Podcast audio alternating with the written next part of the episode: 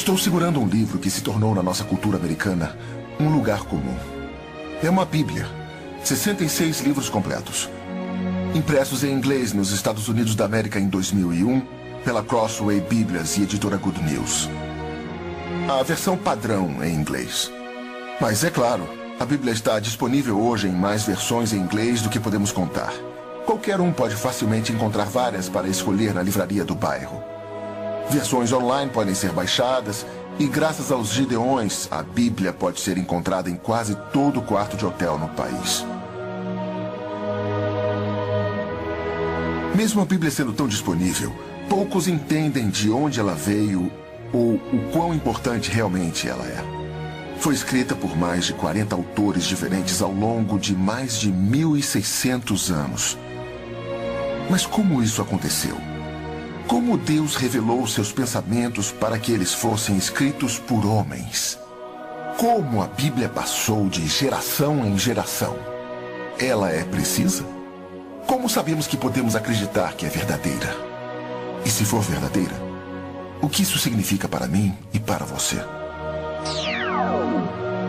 Você está prestes a embarcar em uma jornada através do Scriptorium, Centro de Antiguidades Bíblicas.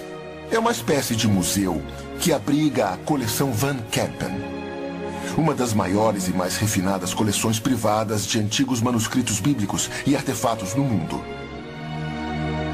O que é tão importante sobre essa coleção? É o testemunho do amor de Deus ao seu povo. Evidência da proteção cuidadosa de Deus por seu mundo ao longo dos séculos. É uma coleção que pode nos ensinar muito sobre as pessoas que Deus usou para levar sua mensagem além dos manuscritos originais escritos pelos profetas e apóstolos. Nós vamos viajar de volta no tempo e visitar alguns dos lugares mais importantes no mundo. Vamos aprender sobre homens que fizeram grandes sacrifícios para levar a palavra de Deus e sua mensagem ao povo. Vamos descobrir histórias maravilhosas por trás dos objetos dessa fabulosa coleção e os seus papéis na história da palavra de Deus.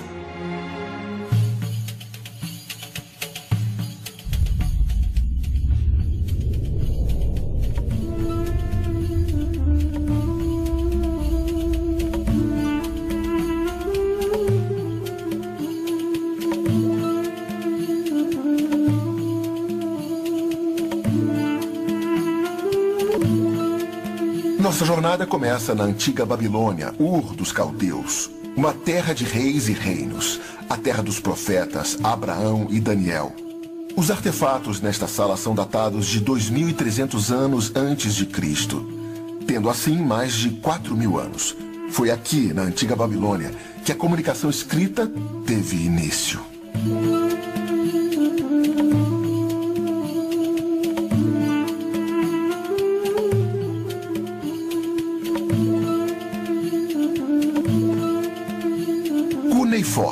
Termo utilizado para essa antiga forma de escrita.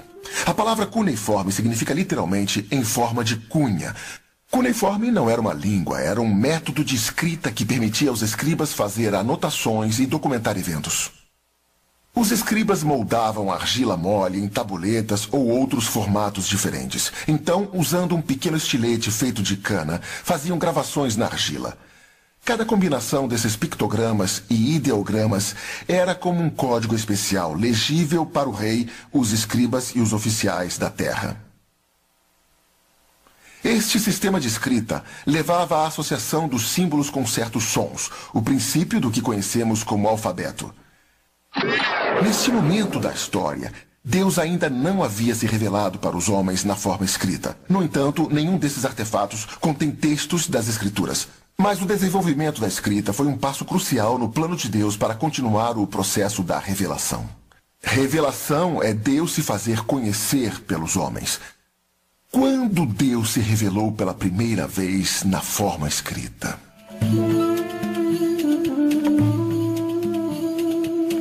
A revelação é um ato especial de Deus, por onde ele revela ao homem certas verdades que o homem não poderia saber de outra forma. O homem, com sua mente finita, não poderia jamais conter o conhecimento absoluto, a verdade absoluta. Só uma mente infinita, a mente de Deus, pode conter essa verdade. Então, o único aspecto da verdade absoluta que somos capazes de saber é o que Deus decide revelar a nós. Revelação é simplesmente Deus se fazendo conhecer pelo homem. E isso é muito importante porque se Deus não tivesse tomado a iniciativa de se revelar, o homem por si só jamais teria conhecido Deus. Mas Deus, quando se revelou para o homem, mostrou que ele era um Deus de graças. A revelação é um ato da graça de Deus em se comunicar e se fazer conhecer pelo homem pecador. É também um desejo da parte de Deus de buscar companheirismo no homem, que é uma coisa maravilhosa, porque o homem foi criado à imagem de Deus. E a terceira coisa é realmente um processo de comunicação, porque Deus transmite informações que o homem precisa sempre saber. O primeiro registro que temos na Bíblia da comunicação de Deus com o homem está em Gênesis 1, 28, onde Deus diz a Adão e Eva para manterem o jardim e encherem a terra, e assim por diante. Essa é a primeira comunicação verbal registrada. Mas pode-se dizer facilmente que Deus se revelou mesmo antes disso, quando ele literalmente deu a vida a Adão e ele se tornou uma alma viva quando Adão se tornou consciente de seu ambiente e da presença de Deus. Deus já havia comunicado a Adão que ele é o Deus da, da criação, o Deus da vida, o Deus do poder, o Deus da onipotência. É, então, muito já foi comunicado através do ato da criação em si e da doação da vida de Adão. Através da história, Deus se revelou ao homem de diferentes maneiras, o que os estudiosos chamam de revelação geral e revelação especial. Deus disse: haja luz. E no princípio Deus criou os céus e a terra. E não importa para onde se olhe no universo da criação, há a marca de Deus. Como em obras de arte que podem ser reconhecidas por seus artistas, você pode dizer: bom, esse é o trabalho de e podemos dizer isso sobre a criação. Reconhecemos Deus nas coisas que ele criou. Mas isso é muito geral. E não há nada específico ou pessoal nisso. Quando Deus criou o homem, ele começou a conversar com ele e se fez reconhecer de uma maneira pessoal. Essa é então a chamada revelação especial, porque vai além da ideia geral de conhecer Deus. E essa revelação especial tomou duas formas. A primeira sendo a comunicação de Deus, que eventualmente se tornou escrita. Então, a Bíblia, que é a comunicação escrita de Deus, é a autorrevelação de Deus, e isso é a revelação especial. É verdade que quando Deus começou a se comunicar com o homem, ele geralmente fazia de forma individual, mas quando chegamos ao livro de Josué, nós vemos uma mudança na maneira em que Deus opera. Depois da morte de Moisés, e Josué era agora o líder dos filhos de Israel, Deus disse que ele deveria consultar a lei de Deus os livros de Moisés.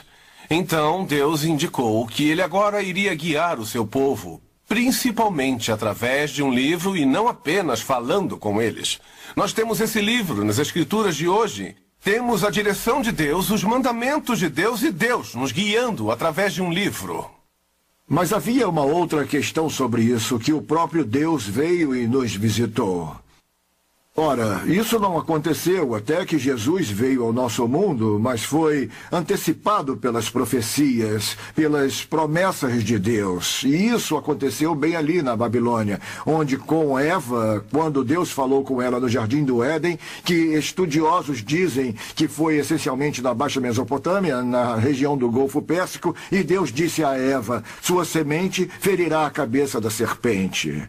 E isso é chamado de proto-evangelho, que é a primeira fala do evangelho. Então houve uma antecipação desde o início que Deus teria uma presença física no mundo. Ele viria nos visitar. E então nós conheceríamos Deus, não de uma maneira distante, não só de uma maneira verbal, mas o conheceríamos de... Da Bíblia é um Deus de muitos atributos imutáveis.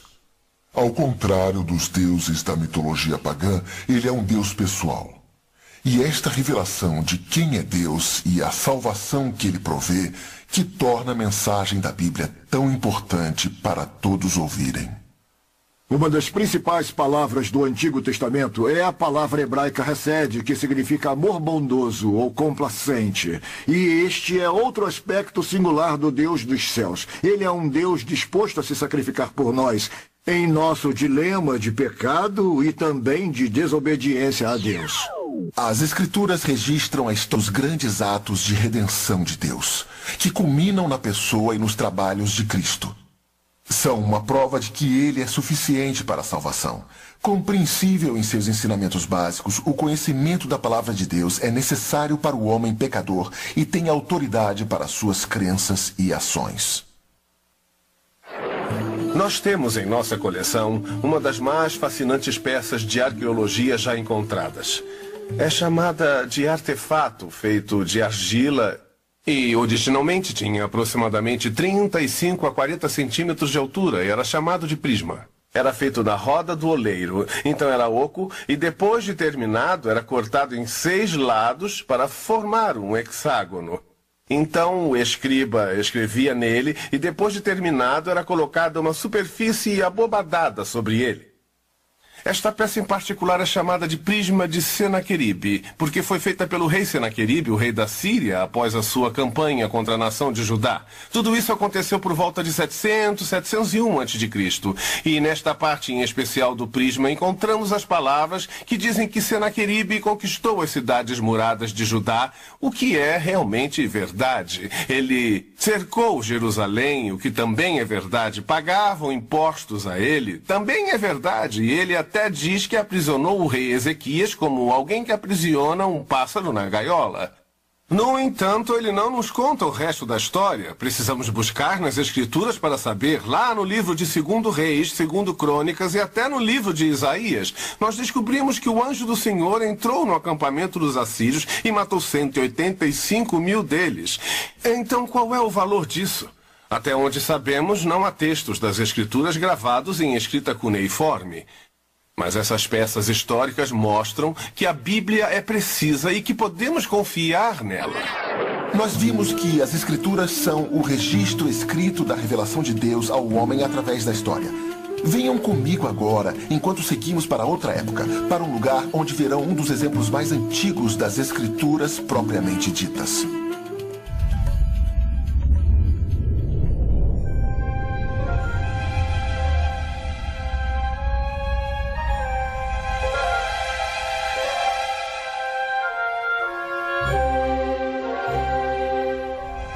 A maior biblioteca do mundo foi construída em Alexandria, uma cidade no Mediterrâneo fundada por Alexandre o Grande durante sua conquista do Egito. Tendo início no século III a.C., o objetivo desta biblioteca era possuir uma cópia de todos os textos literários conhecidos do mundo.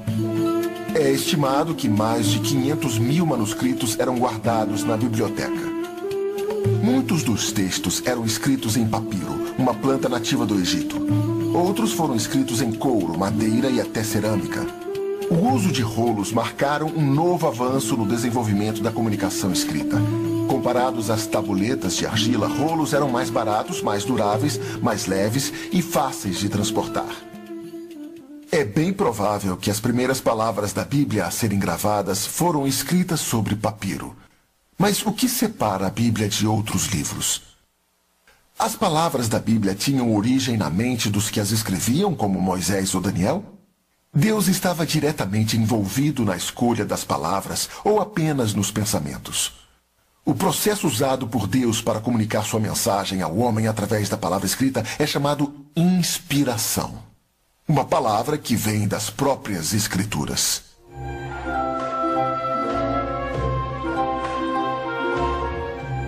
Usamos o termo inspiração muitas vezes imprecisamente. Na verdade, veio da palavra grega theopneutos, que literalmente significa assoprado por Deus.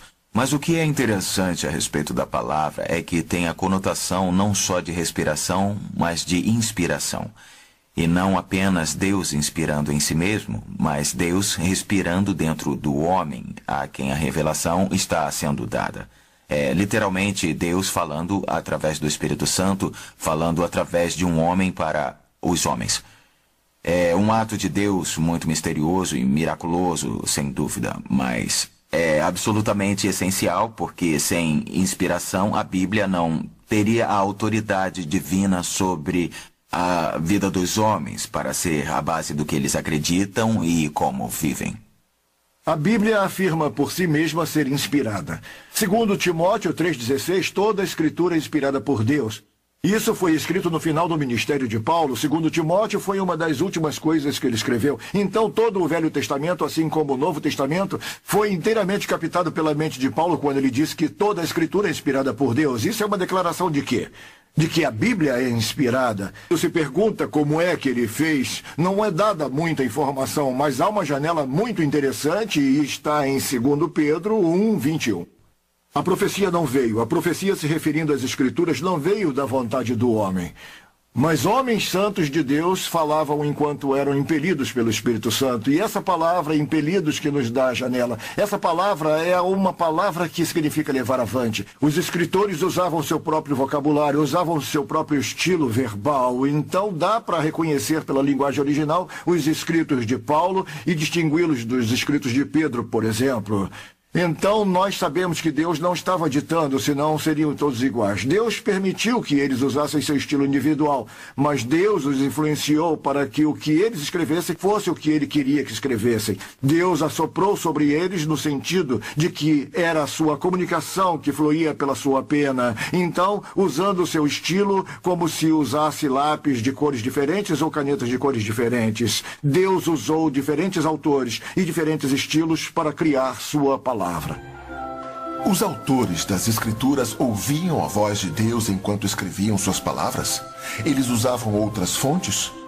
Por que meios Deus dizia aos escritores as palavras exatas que queria que eles usassem?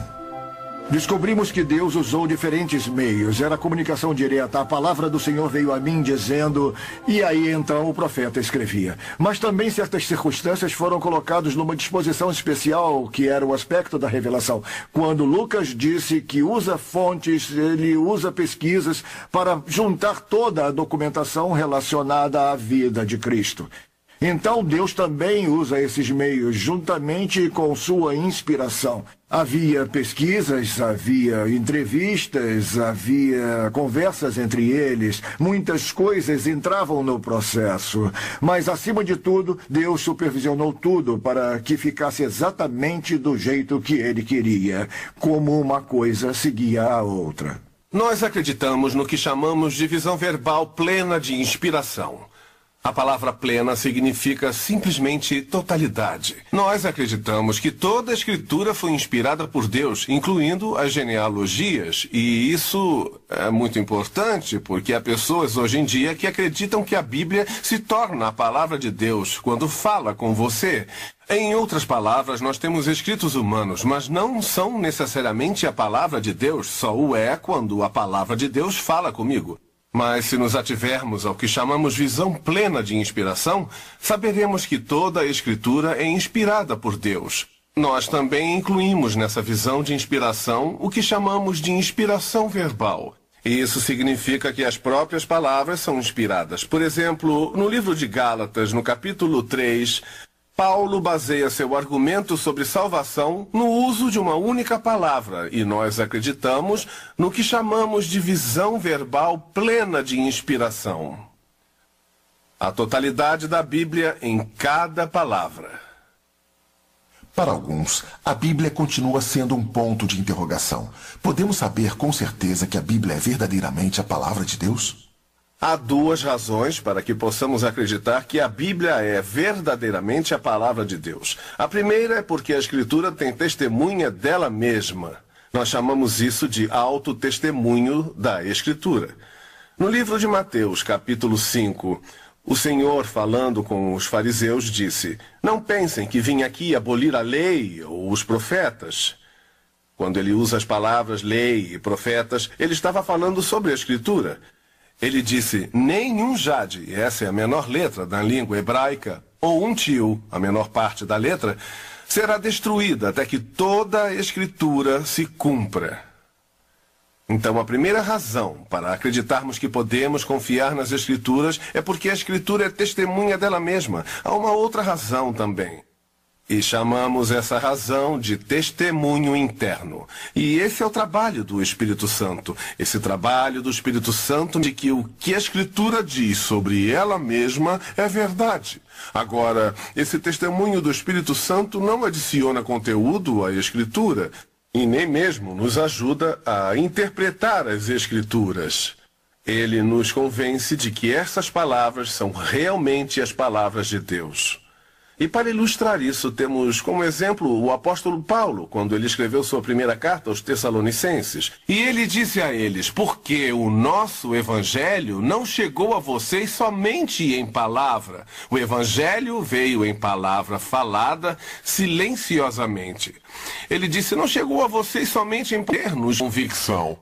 E essa é a ilustração perfeita do que queremos dizer com o testemunho interno do Espírito Santo, pois o Espírito Santo estava trabalhando com as palavras de Paulo para convencer os tessalonicenses de que o que ele falava era realmente a palavra de Deus. Deus é tão complacente. Até mesmo em nossa descrença, ele nos dá evidências para fortalecer a nossa fé. E Muitas pessoas leem a Bíblia e às vezes têm certas dúvidas em relação a ela, mas eu sugiro que leiam diferentes trechos da Bíblia, por exemplo, profecia. Eu não conheço nenhum outro registro sagrado de alguma grande religião que tenha profecia, muito menos profecias cumpridas. Somente a Bíblia. A Bíblia está repleta de profecias, e não apenas profecias, mas, novamente, profecias cumpridas, especialmente em relação à primeira vinda do Senhor Jesus Cristo. Há mais ou menos 300 profecias no Antigo Testamento que foram cumpridas sobre a vinda de Cristo. Então, profecia cumprida é um grande meio de olhar, é uma evidência de que a Bíblia é verdadeira. Então, olhamos em outras áreas. Por exemplo, a Bíblia foi escrita num período de 1600 anos. Há pelo menos 39, talvez 40 autores diferentes. Eles vieram de todos os tipos de vida, tiveram diferentes tipos de educação, tiveram diferentes profissões. Não havia como se comunicarem uns com os outros ao longo de 1600 anos. E ainda assim, de Gênesis ao Apocalipse, há uma única linha, um tema que corre ao longo disso tudo, e isso é o plano de Deus da redenção humana. Outra área que nos dá confiança na palavra de Deus são as evidências científicas, como a arqueologia. Durante anos, as pessoas disseram que a Bíblia está errada quando falava sobre o Império Hitita. Durante séculos não houve evidências deste império, mas a ciência da arqueologia encontrou há algumas décadas prova absoluta que não só havia um império hitita, como era também quase uma potência mundial, esse império. Nós vemos vidas mudadas ao longo dos séculos, dos milênios. Vidas de pessoas foram mudadas drasticamente. E por quê? Por causa da palavra de Deus. Há tantas outras coisas que poderíamos olhar, mas Deus nos dá essas evidências para que saibamos que pisamos em solo firme quando colocamos nossa confiança, nossa fé, nossa esperança na palavra inspirada de Deus. Nós temos aqui um dos verdadeiros tesouros do escritório. É um pergaminho, está escrito em hebraico, mas sua origem é Kaifeng, na China. Ela já foi um dia a maior cidade do mundo no extremo leste da província Henan. A história nos conta que os judeus foram à cidade de Kaifeng e construíram uma sinagoga por volta do ano 1163. Mas em 1642, quase 400 anos depois, a cidade foi invadida e os invasores romperam o sistema de barragens que protegia a cidade do Rio Amarelo. O Rio Amarelo alagou a cidade e nessa enchente aproximadamente 300 mil pessoas morreram. Nós temos registros que contam que dois jovens judeus nadaram nas águas da enchente até a sinagoga e salvaram sete pergaminhos. E este é um dos sete pergaminhos salvos da sinagoga em Kaifeng. Feito de pele de cabra, é o livro de Gênesis, do capítulo 1, versículo 1 até o capítulo 42, versículo 7. Ele tem as marcas causadas pela água. Outra característica interessante do pergaminho de Kaifeng é como os seus painéis estão unidos. Normalmente eram presos por linhas de pele de animais, mas o rolo de Kaifeng foi unido com linhas de seda. Se nos lembrarmos que Kaifeng era localizada no extremo leste da província Renan, nós saberemos que o fio de seda era disponível lá.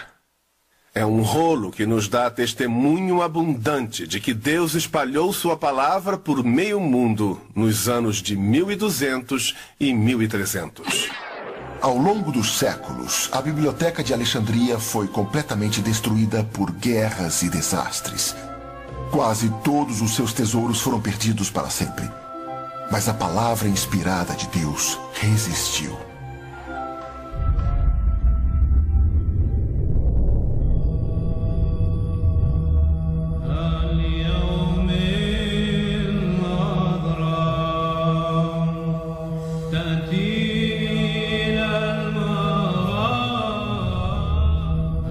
Quase todos, se não todos, os manuscritos originais feitos pelos escritores da Bíblia eram em forma de pergaminho. No século II d.C., os escribas cristãos desenvolveram um novo e inovador formato de publicação conhecido como códice ou livro. Aqui na cidade de Constantinopla, alguns dos primeiros livros ou códices foram produzidos. Os escribas que copiavam as escrituras à mão agora começavam a escrever em páginas individuais. Essas páginas ou folhas eram presas em pequenos grupos chamados uniões ou assinaturas. As uniões eram então costuradas juntas de um lado numa lombada. Pela primeira vez, a Bíblia inteira pôde ser contida em alguns volumes portáteis. A produção deste livro permitia a rápida expansão da fé cristã no mundo mediterrâneo. Este período também viu a tradução das escrituras para outros idiomas, como latim, armênio, slovônico, siríaco e copta. Algumas vezes, desenhos artísticos ou pinturas chamados iluminações eram adicionados às páginas. Ao comparar esses manuscritos, estudiosos encontraram notável concordância entre as traduções. Embora estejam em diferentes línguas, são testemunhas incríveis da maneira que Deus preservou a precisão da sua palavra. E quanto aos livros que compõem a própria Bíblia? Afinal de contas, a Bíblia é uma coleção de 66 trabalhos escritos ao longo de muitos séculos. Gênesis, Êxodo, Daniel, Mateus, Marcos, Gálatas, só para mencionar alguns. Os 40 autores da Bíblia não são os únicos escritores de material cristão. Como podemos ter certeza de que os 66 livros da Bíblia são os livros que Deus planejou incluir? Há escrituras perdidas que ainda serão descobertas? Há livros em nossa Bíblia que não pertencem ali? Essas perguntas levantam a questão da canonicidade. Como podemos saber que a Bíblia que temos hoje representa o canon completo das Escrituras inspiradas?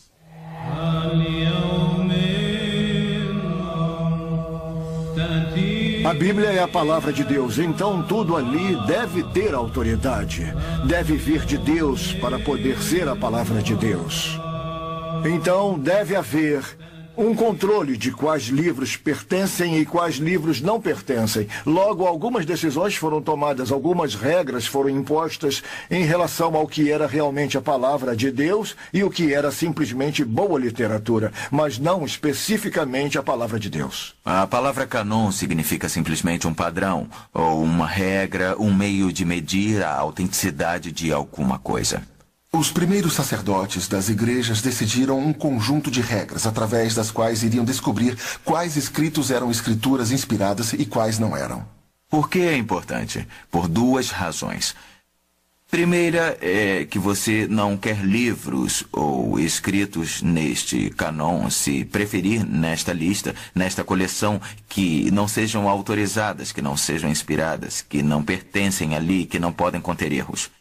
Então, tendo uma lista de padrões pelos quais medir, elimina-se qualquer coisa que possa não pertencer ali. Mas a segunda é muito importante. E esta é se assegurar de que tem tudo que realmente pertence ali. Na Bíblia moderna, o Antigo Testamento é composto de 39 livros. Quando Deus começou a dar sua revelação a Moisés, ele não apenas o instruiu a escrever o que iria dizer, mas também fez de Moisés o responsável por esses manuscritos originais inspirados. Em Deuteronômio 31, lemos que Deus mandou Moisés pegar os livros que ele havia escrito e os guardar no tabernáculo, mais especificamente na Arca da Aliança. Era o lugar mais seguro em toda a nação de Israel. E era ali que Deus queria os manuscritos. Então, na medida em que eram escritos, eles passaram a ser coletados e era Deus que fazia as escolhas. Deus dizia: Moisés, escreva isso, Moisés, coloque ali. E Deus estava direcionando o processo de coleta. Então, quando chegamos aos escritos adicionais, Josué, por exemplo, e seus registros de conquista, ao final do livro de Josué, depois que Deus o instruiu a escrever, ele disse: pegue o seu livro e o coloque junto com os livros de Moisés. Coloque-o no tabernáculo novamente, o lugar seguro. O próximo profeta depois de Josué foi Samuel. Nós lemos em 1 Crônicas 29, versículo 29, que nas crônicas de Samuel e de Natã e de Gade estão as histórias dos reis. Então sabemos que havia três profetas envolvidos no registro da história da monarquia em Israel. E eram Samuel, Gade e Natã. Estes livros foram coletados e mantidos pelos sacerdotes no tabernáculo primeiro, e depois no templo, e em seguida Davi escreveu 73 salmos, e outros escreveram alguns salmos que foram coletados. O filho de Davi, seu filho muito sábio, Salomão, Começou a escrever e escreveu poesias e também provérbios. Nos deu o Eclesiastes e todos esses diferentes livros foram adicionados. E os profetas, é claro, eles começaram a escrever e esses livros eram vistos como vindos de Deus e eram colocados no mesmo lugar. Malaquias. Malaquias é chamado de selo dos profetas pelas autoridades judaicas, e com isso queriam dizer que ele é o último deles, ele é o último profeta a falar, por isso seus escritos foram os últimos a serem incluídos. Então, no que diz respeito à nação judaica, o canon termina com Malaquias. Por volta de 450 a.C., Esdras havia voltado da Babilônia e era um velho sacerdote em Israel. Parece que, de acordo com a tradição, sob a liderança de Esdras, os sacerdotes e oficiais da grande sinagoga canonizaram livros adicionais do Antigo Testamento. Quando Esdras juntou os livros, ele os classificou em duas categorias. Os livros de Moisés eram tão significativos que foram colocados em uma seção separada. Os cinco livros de Moisés, o Pentateuco, chamado de Torá. Esta era uma categoria porque era tão significativa como a fundação da literatura de Israel. Então, os outros livros foram colocados na categoria dos profetas. Os livros históricos eram chamados de primeiros profetas e os profetas mesmo eram chamados de últimos profetas. Havia dois grupos, a lei e os profetas. Foi por isso que Jesus, em Mateus 5,17, disse: Não pensem que vim abolir a lei ou os profetas, não vim abolir, mas cumprir. Essas são as duas categorias. Mais à frente, na época da Septuaginta, aos 200, do século II, século III a.C., eles foram divididos em três categorias. Foi adicionada a categoria dos escritos. Os livros poéticos foram colocados nesta categoria. Jó, Salmos, Provérbios, Eclesiastes, Cânticos de Salomão. Então havia três divisões, mas originalmente havia apenas duas. Alguns outros livros quase entraram no Novo Testamento, mas os judeus nunca os aceitaram. Outros discutiram o caso, mas foi Paulo, em Romanos capítulo 3, que disse que Deus deu aos judeus o maior dos privilégios, e esse foi o de serem os repositórios dos oráculos de Deus. Deus deu a eles a responsabilidade de serem os editores-chefes para manter tudo junto. De modo que todo o processo de coletar foi ordenado por Deus. Há uma supervisão providencial, não era apenas a escolha dos homens. Quem coletava os livros e decidia quais deveriam estar ali? A resposta simples é: era Deus. Muitos acreditam que na época de Cristo o canon do Antigo Testamento já estava fechado. O processo para juntar os livros do Novo Testamento foi bem diferente do usado no Antigo. Todos os livros do Novo Testamento foram escritos antes do ano 100 depois de Cristo. Então, nós podemos dizer que historicamente o canon estava completo no ano 100 depois de Cristo, mas o trabalho da igreja em reconhecer e organizar este canon ocorreu em um certo período. Alguns testes eram aplicados aos livros para determinar se pertenciam ao canon ou não. Novamente, precisamos nos lembrar o que é o canon. É uma vara de medida, uma vareta. Ainda é Deus quem determina o canon E é responsabilidade do homem reconhecê-lo. O primeiro teste era o teste da inspiração. Eles olhavam para o livro e viam se este livro continha as marcas da inspiração. Ele tinha aquele tom elevado, suas palavras eram verdadeiras. O segundo teste era o teste da autoria. Quem escreveu o livro? Foi um dos apóstolos? Alguém ligado ao círculo apostólico? O terceiro teste lidava com o assunto em questão. Ele centralizava-se em ou sobre uma pessoa e no trabalho de Jesus Cristo, e alguém já disse bem que o próprio Cristo e o canon, ele é a medida. Então, medimos o livro pelo que ele fala sobre Cristo, e o quarto teste é o que chamamos de leitura pública das Escrituras. Era lido em cultos de adoração? No Antigo Testamento, durante os momentos de culto, os judeus liam o livro da lei. Lemos sobre Esdras fazendo isso. Este livro seria lido em reuniões públicas, em reuniões de culto da igreja? Se um livro desses passasse por estes quatro testes de canonicidade, então ele seria incluído no canon. E isso nos dá uma outra definição da palavra canon. Significa uma lista de livros que completam as escrituras. Por volta do ano, digamos, 165 depois de Cristo, no ano 165, chegou-se a um acordo geral sobre os evangelhos, que estavam agora circulando como unidades, e as epístolas de Paulo. Mas naquela época, um herege se manifestou na igreja e o seu nome era Marciano. Marciano fez o seu próprio canon. Tinha 11 livros, um evangelho, que era o evangelho de Bluff, e 10 das epístolas de Paulo. E a igreja precisava responder a isso. Então, por volta do ano 200 depois de Cristo, não apenas se chegou a um acordo em relação aos evangelhos e às epístolas de Paulo, mas também em relação ao livro de Atos e ao livro primeiro de Pedro e provavelmente as epístolas de João e o livro do Apocalipse. Durante esse período, alguns livros também foram criticados e usavam um termo técnico, era chamado antilegomena. É, o termo era antilegomena, e isso simplesmente significa falar contra. Quatro livros foram considerados assim, em outras palavras, havia dúvida se esses livros faziam parte das Escrituras. Um deles era o livro de Hebreus, pois era um livro anônimo o livro de Tiago, pois aparentemente estava ensinando justificação pelas obras, ao contrário da justificação pela fé. O livro de 2 Pedro, pois a linguagem parece tão diferente da usada em 1 Pedro, e o livro de Judas, pois ele era meio-irmão de Jesus. Mas, depois de um período de tempo, estes livros que originalmente foram desconsiderados foram reconhecidos como escrituras.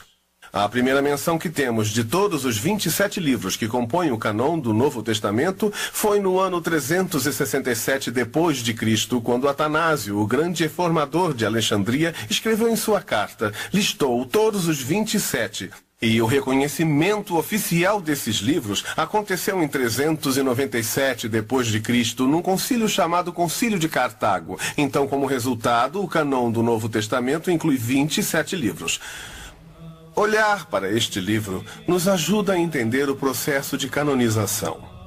O que precisamos nos lembrar é que os livros, os evangelhos nesse caso, foram originalmente escritos como livros separados, depois de um certo tempo eles foram reunidos. E o que temos aqui é o mais antigo manuscrito grego exibido no Scriptorium.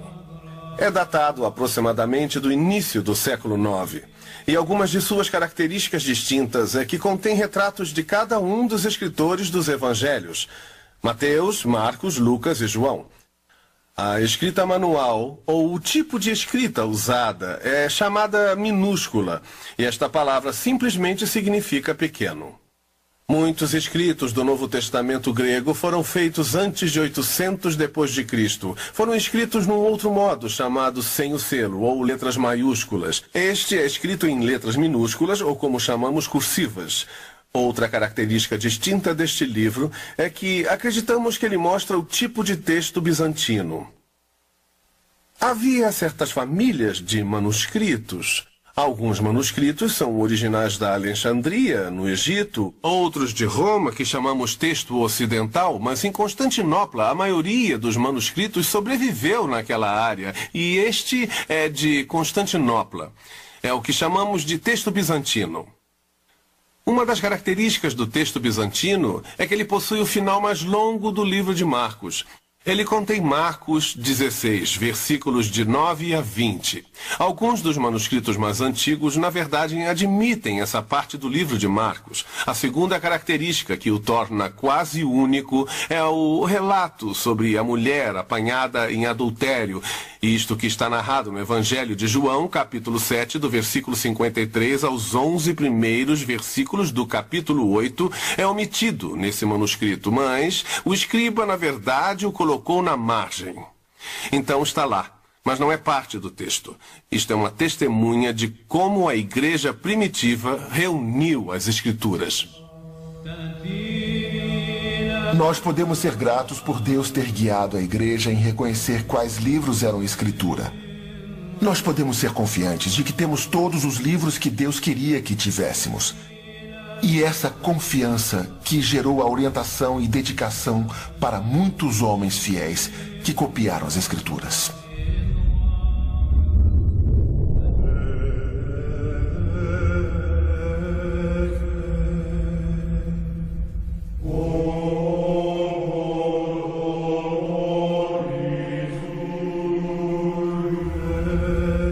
Pode ser uma crença comum de que nada importante ocorreu durante a chamada Idade das Trevas. Pensamos em castelos, cavaleiros, guerras, pragas. Mas durante essa época tumultuada, Deus continuou a vigiar a sua palavra. Quase todos os livros foram escritos em monastérios até o ano 1100 depois de Cristo. O livro mais frequentemente copiado era a Bíblia Sagrada, geralmente copiado de um livro terminado chamado de exemplar. Parando apenas para as refeições, orações e cuidar do jardim, eles copiavam cuidadosamente cada página à mão com muito capricho. Um dos manuscritos que veio dessa era ainda é usado hoje na Igreja Católica Romana. É a Vulgata Latina, autorizada pelo Papa Damaso. A tradução foi feita por Jerônimo, um dos melhores linguistas da Igreja primitiva. A Vulgata Latina de Jerônimo substituiu o antigo latim que se tornara corrompido pelos erros nas cópias.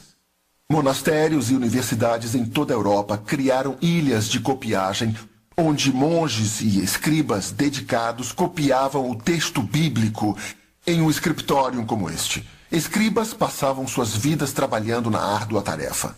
Estes devotos servos de Deus responderam ao chamado de Deus para ajudar a levar adiante seu plano de salvação.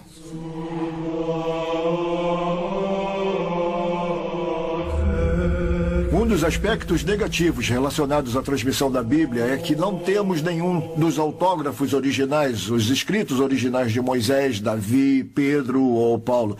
Estes escritos se deterioraram e desapareceram e não temos ideia do que aconteceu com eles. Então a pergunta é: será que nós temos um texto confiável? Como o texto era transmitido para que possamos ter a certeza de que temos uma cópia precisa dos autógrafos originais? Eu acredito que a preservação tem dois lados distintos. Um lado lida com o texto em si, que Copiando cuidadosamente as escrituras, a integridade ou pureza do texto era preservada. E eu acredito que havia outro lado na preservação, que é preservar a Bíblia como a própria Bíblia porque precisamos nos lembrar que muitos destes livros foram copiados em épocas muito difíceis na história do mundo, especialmente da Europa. Então você tem uma ideia com dois lados: a preservação do texto da Escritura e a das Escrituras propriamente ditas. Durante o período medieval, Deus trabalhou para preservar a integridade dos textos das Escrituras e da Bíblia como livro. Através dos calmos e disciplinados monges da ordem monástica, dentro dos monastérios, monges trabalhavam longas horas para completar uma única cópia de um livro. Por volta do ano 480, havia um homem chamado São Benedito e ele desenvolveu uma regra, chamada Regra de São Benedito, para dar estrutura para a vida dos monges. A regra envolvia quatro atividades dos monges. Eram elas: trabalhar, trabalhar com as mãos, fazer trabalhos manuais, ler, ler a palavra de Deus, orar e meditar, Outra regra era o seu desejo de aumentar suas bibliotecas. Nós precisamos nos lembrar que nessa época, se, se você quisesse ter um livro, você não poderia sair e comprar, você teria que achar uma cópia do livro que seria de posse de alguém e essa pessoa teria que lhe emprestar, então você copiaria à mão. E em cada monastério havia um cômodo especial. Esse cômodo era chamado de scriptorium. Literalmente, essa palavra significa quarto de escrever. A propósito, era o único cômodo no monastério em que fazia calor, e o motivo do calor não era para o conforto dos monges, mas para impedir que as tintas congelassem e que as suas mãos ficassem dormentes. Então, nos scriptoria, os monges copiavam as escrituras.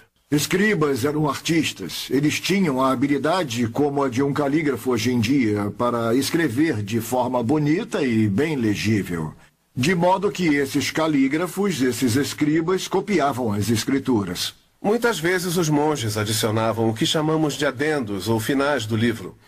Alguns desses adendos eram engraçados. Por exemplo, um monge escreveu: Enquanto o mar balança e o exausto marinheiro anseia pela visão da terra, este monge também anseia pelo fim deste livro. Ele estava cansado de escrever, mas havia também outros adendos que mostram lados mais sérios e espirituais. Por exemplo, nós, nós lemos que um monge escreveu essas palavras. Este livro foi fielmente copiado para você por seu amigo John. E quando a minha mão, que o escreveu, estiverem na sepultura, as palavras que escrevi viverão para sempre, pois elas são o Espírito e a verdade.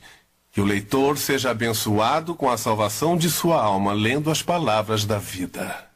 Copiar as escrituras à mão começou muito antes da época dos monastérios.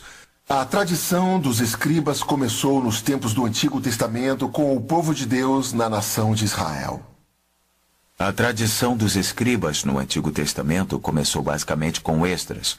No entanto, como os levitas eram os guardiões, os protetores e os intérpretes da palavra de Deus, a tradição ficou mais ou menos com os levitas para serem aqueles que manteriam os manuscritos fariam as cópias e os interpretariam.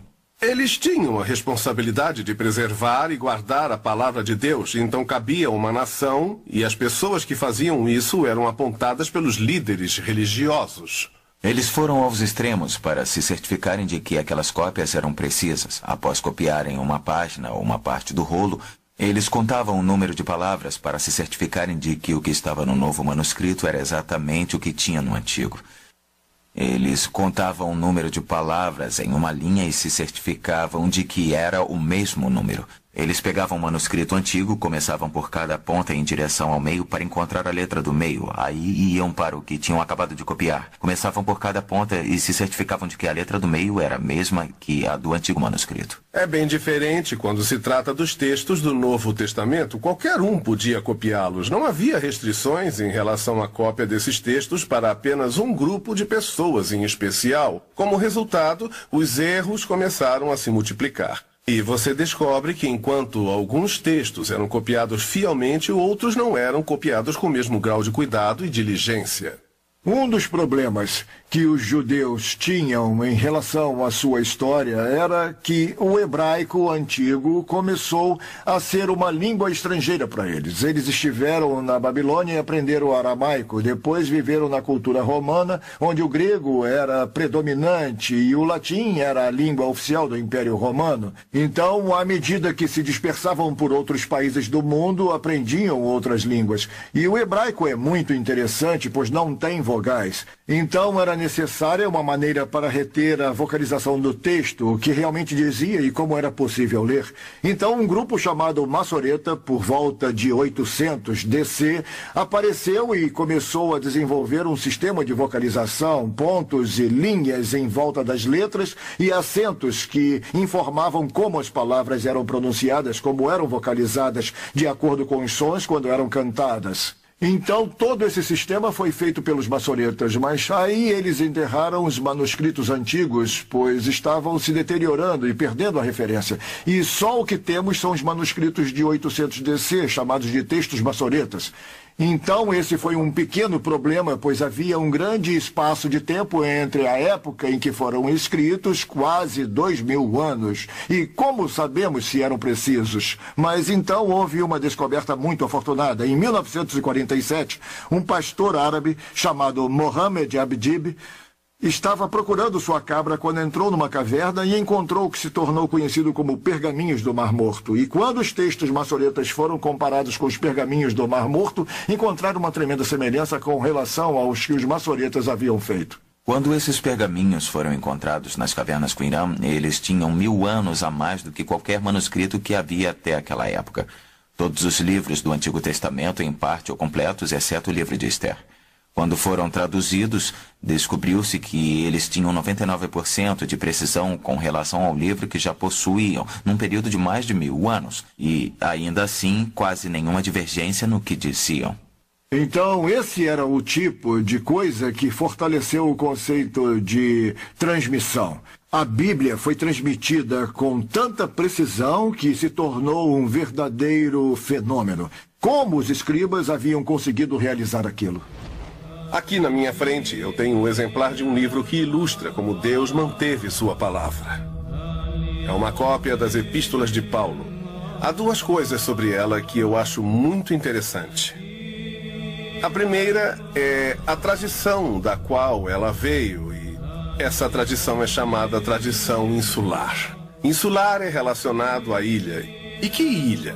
A ilha da Irlanda Durante aquela época, na história da Europa, quando havia guerra, pilhagem, todo tipo de destruição acontecendo na principal ilha da Europa, monges irlandeses copiavam fielmente as escrituras. Então, Deus usou os monges irlandeses para preservar sua palavra. Outra coisa interessante sobre esse livro é que é chamado de epístola comentada. O que quer dizer epístola com comentário. E era um comentário feito pelos primeiros padres da igreja: Agostinho, Jerônimo, Atanásio, Tertuliano e outros. As suas palavras, suas interpretações das Escrituras foram coletadas e então foram colocadas no que chamamos de comentário. O comentário tinha um nome, comentário ordinário. Nesse caso, não estamos falando de um comentário comum ou de um comentário qualquer, mas o comentário prescrito. Essa era a interpretação prescrita das Escrituras. Ela foi unida na Idade Média por três homens. O nome deles era Anselmo de Leon e seu irmão Ralph. O terceiro homem se chamava Gilbert, o Universal. E ele era chamado assim, tinha esse cognome, por ter a fama de conhecer tudo sobre tudo. Então esse comentário foi colocado aqui, escrito aqui, nas páginas da epístola e entre as linhas do texto. Por isso temos uma expressão em português que diz: Precisamos aprender a ler as entrelinhas, porque para entender o significado precisamos ler o glossário que é colocado entre as linhas do texto. E essa era a maneira que a palavra de Deus era interpretada na Idade Média. Esse manuscrito mostra, então, como Deus preserva sua palavra. Ele a preservou da destruição e impediu que ela fosse, que ela fosse perdida no que diz respeito ao texto. Assim como é aparente que Deus protegeu sua palavra, também é verdade que muitos ensinamentos e práticas não bíblicas entraram na igreja durante a Idade das Trevas.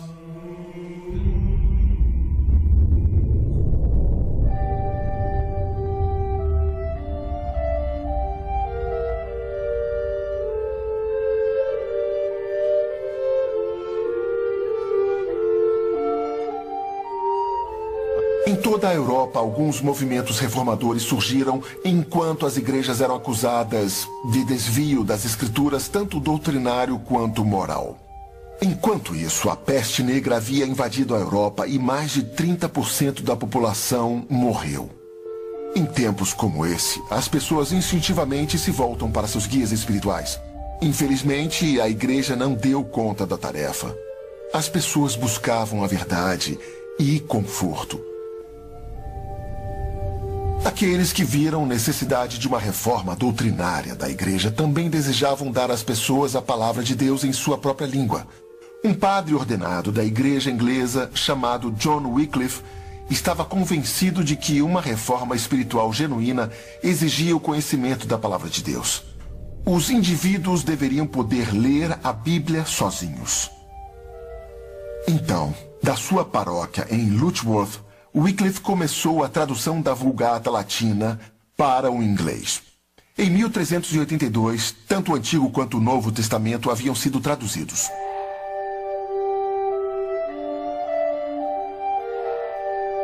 Quando falamos sobre a Bíblia, basicamente estamos falando das línguas antigas, do hebraico, do grego e um pouco do aramaico. O aramaico era uma forma de hebraico desenvolvida nos cativeiros babilônicos, então era uma combinação de hebraico com algumas influências mesopotâmicas nas palavras, que se tornou de alguma forma a linguagem uh, comum do povo judaico durante o período de Jesus.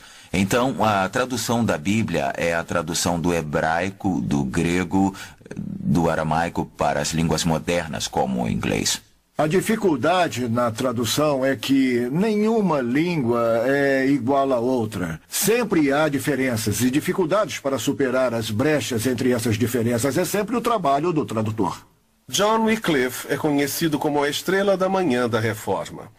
Em outras palavras, ele foi o primeiro a falar sobre a reforma da igreja e Destacou-se inicialmente na Inglaterra, onde nasceu, e era também professor de teologia e filosofia na Universidade de Oxford, quando começou a passar para frente os ensinamentos que eram chamados domínio da graça. E o domínio da graça significava a mordomia sobre o que Deus tinha posto em suas mãos. Wycliffe também ensinou que você não é necessariamente um cristão só porque se tornou membro da igreja. Você tem que ter fé. Tudo isso fez com que Wycliffe fosse expulso do seu cargo de professor de teologia e filosofia em Oxford. Mas o que parecia ser uma tragédia acabou se tornando positivo. igreja e onde começou a traduzir a escritura. A ideia de traduzir a Bíblia para outra língua não teve início com Wycliffe. Na realidade, os primeiros cinco livros da Bíblia, conhecidos como Pentateuco, foram traduzidos para a língua dos samaritanos em mais ou menos 430 a.C. Mais ou menos na mesma época, todo o Antigo Testamento hebraico foi traduzido para o aramaico, que nós citamos ainda há pouco, por volta de 400 a.C. e era conhecido como Targum. O próximo grande trabalho de tradução, por volta de 200 a.C., foi a Septuaginta. Isto é, o Antigo Testamento inteiro traduzido para a língua grega. Era muito usado na época do Novo Testamento e há passagens no Novo Testamento onde alguns autores do Novo Testamento, os próprios apóstolos e outros, até mesmo o próprio Jesus, fazem citações da Septuaginta. Algumas pessoas disseram que havia um erro, pois estavam citando uma passagem do Antigo Testamento que não estava exatamente do jeito que aparece originalmente em hebraico. Bom, a razão é que eles não estavam citando o Antigo Testamento hebraico, estavam citando a Septuaginta em grego. É praticamente indiscutível que o latim foi a primeira língua para a qual a Bíblia inteira foi traduzida. Em aproximadamente 400 depois de Cristo, esta Bíblia é conhecida como Vulgata Latina. A palavra vulgata significa comum ou aceita. Então, vulgata latina significa que foi traduzida para a forma comum ou aceitável do latim das pessoas comuns daquela época. A Vulgata Latina foi traduzida por Jerônimo, um padre da igreja primitiva das línguas originais grego e hebraico. Por um período de tempo no Ocidente, a Vulgata se tornou a Bíblia da igreja ocidental enquanto o conhecimento de grego e hebraico praticamente desapareceram. Então, as únicas Bíblias disponíveis para as pessoas era a Vulgata Latina. Quando John Wycliffe teve o desejo de dar ao povo inglês a Bíblia em sua própria língua, a única Bíblia que ele tinha para traduzir era a Vulgata Latina. Então, o resultado foi que John Wycliffe, na verdade, traduziu uma tradução, não é? Foi do grego e do hebraico para o latim, e depois do latim, John Wycliffe acabou traduzindo para o inglês. Tendo início no século XIII, a Igreja se opôs à tradução da Bíblia. Foi uma época de escândalos para a igreja. A Igreja de Roma sofreu influência da nação francesa a tal ponto que o Papa realmente deixou Roma e foi para uma cidade na França chamada Avignon. E viveu lá por 70 anos. Isso foi chamado de cativeiro babilônico da igreja. Então o bispo de Roma não estava nem morando em Roma, estava na França. Nós temos que entender que nesta época a Inglaterra estava em guerra com a França, que foi chamada de Guerra dos 100 Anos. Além disso, a Inglaterra deu ao papado aproximadamente 50% do que nós chamamos hoje de produto interno bruto. Então, 50% de tudo que a Inglaterra produzia ia para o papado. O Papa, então, recebendo esse dinheiro, dá uma porção dele ao rei da França, que usa dinheiro inglês para equipar o seu exército para lutar contra os ingleses. Você pode até imaginar que revoltante era isso para as pessoas como Wycliffe, que com seus ensinamentos sobre o domínio da graça disse: Deus confiou esse dinheiro à Inglaterra, não para dá-lo ao bispo de Roma para que ele possa beneficiar nossos inimigos, ele deu a nós, a igreja, para que ela possa realizar as suas as suas responsabilidades de ensinar as pessoas a palavra de Deus, o que não estava acontecendo. Outra coisa que aconteceu nessa época foi a chegada da peste bubônica. Ela veio do oeste de Constantinopla e estima-se que mais de um terço da população europeia morreu. E não havia nada que ninguém pudesse fazer sobre isso. Pela manhã você se sentia bem e à tarde estavam colocando você em seu caixão. Havia todo tipo de problema. E em tempos difíceis como esses, as pessoas se voltavam instintivamente para os seus líderes espirituais querendo ajuda. Ensine-nos, mostre-nos o caminho da salvação. E infelizmente a igreja não dava conta disso tudo. Conta-se que os monges eram indolentes, eram preguiçosos, não tinham interesse no cuidado espiritual e no bem-estar do povo. Eram ignorantes, nem conheciam a palavra de Deus, e se não conheciam a palavra de Deus, certamente não poderiam ensinar. E eram também imorais, suas mentiras eram escandalosas e para piorar as coisas, a igreja se mostrava completamente indiferente às necessidades do povo e escondia a palavra de Deus.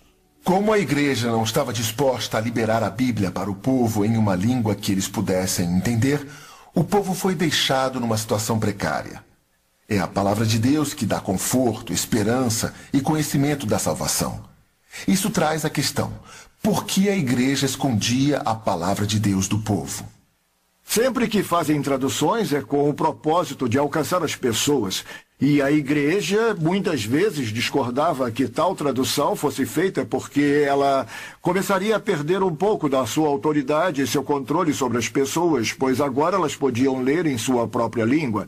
Então as pessoas gostavam da ideia, mas o sistema eclesiástico não, porque quando as pessoas têm a Bíblia em suas mãos, elas podem lê-las e elas podem pensar por elas mesmas. Foi isso que Deus disse ou não foi? Eles podem julgar a igreja e seus modos e pensamentos.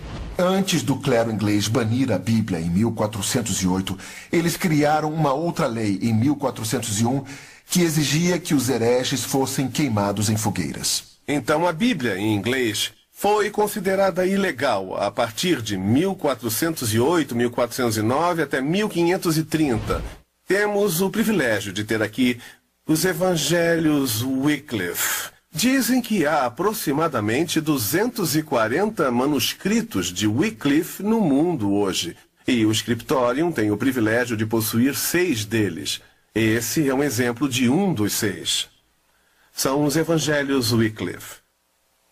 Traduzidos do latim, porque não temos certeza se Wycliffe realmente sabia grego e hebraico e os textos em grego e hebraico não estavam disponíveis. É importante lembrar que foi feito em manuscrito, pois John Wycliffe viveu numa época em que não havia imprensa. Foi escrita à mão. Aliás, você pode ver até as linhas nas páginas que permitiam que o escriba pudesse escrever clara e precisamente. Foi escrita no inglês chamado médio, inglês de Chaucer, Peirce e Plowman. Não é um inglês que nós entenderíamos hoje. Havia de fato dois, dois manuscritos ou Bíblias Wycliffe. Tem o que é chamado de Wycliffe-A. Era mais uma tradução literal do latim, e se você lesse isso, você quase seguiria o contexto do latim e a sintaxe do latim, mas acontece que havia uma outra tradução que foi feita pelo seu amigo John Purvey, que é, é chamada Wycliffe B. Wycliffe B seria mais o que chamamos de tradução livre. Não segue a sintaxe do latim, parece colocar a palavra de Deus no inglês compreensível. Esses evangelhos Wycliffe são um Wycliffe B. Em outras palavras, esse é o que achamos ter sido traduzido por John Purvey. Agora, o que acontecia com evangelhos como esse, ou com manuscritos?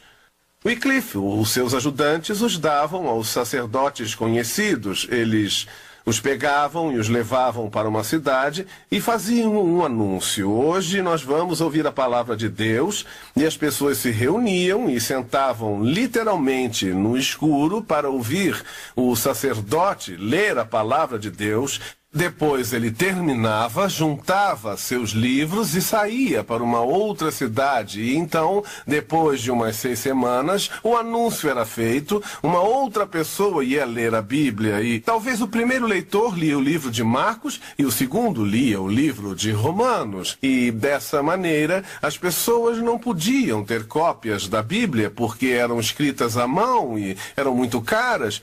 E até porque muitas pessoas não sabiam ler. O conhecimento da palavra de Deus começou a circular e ser disseminado por toda a Inglaterra, se preparando para a reforma no século XVI. Então, é um livro maravilhoso que mostra como Deus, apesar da oposição e indiferença da igreja, conseguiu transmitir o conhecimento da palavra na Inglaterra. Através da tradução da Bíblia em latim para o inglês, a fome do povo pela palavra de Deus foi mantida e aumentada.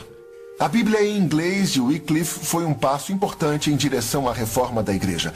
Logo, Deus iria levantar mais fiéis para levar adiante a próxima etapa do seu plano providencial para a difusão do Evangelho.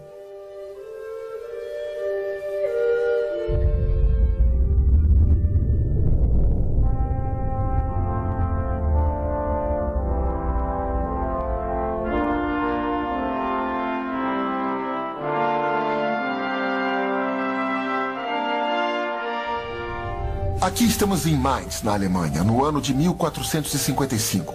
Johannes Gutenberg passou os últimos dez anos aprimorando uma invenção que adiantou significativamente o movimento da reforma. A invenção de Gutenberg, uma impressora com tipos móveis, foi chamada de Revolução da História. Um evento que mudou o curso da história. Operada por apenas dois homens, a prensa de Gutenberg podia fazer em um dia o que vários escribas juntos levavam meses para fazer. A chave do processo de Gutenberg era um módulo calibrado de tipo, o que permitia que letras individuais fossem produzidas rapidamente. A experiência de Gutenberg com tipos de chumbo foi muito útil para desenvolver uma liga única apropriada para aguentar os rigores das impressões repetidas. Os tipos eram montados à mão, letra por letra, em uma moldura de madeira, e então rolava-se a tinta sobre a superfície do tipo, e a moldura era prensada contra uma folha de papel. Gutenberg tinha a reputação de ser um fiel devoto. Então, não foi por acidente que o primeiro livro escolhido para ser impresso tenha sido a Bíblia.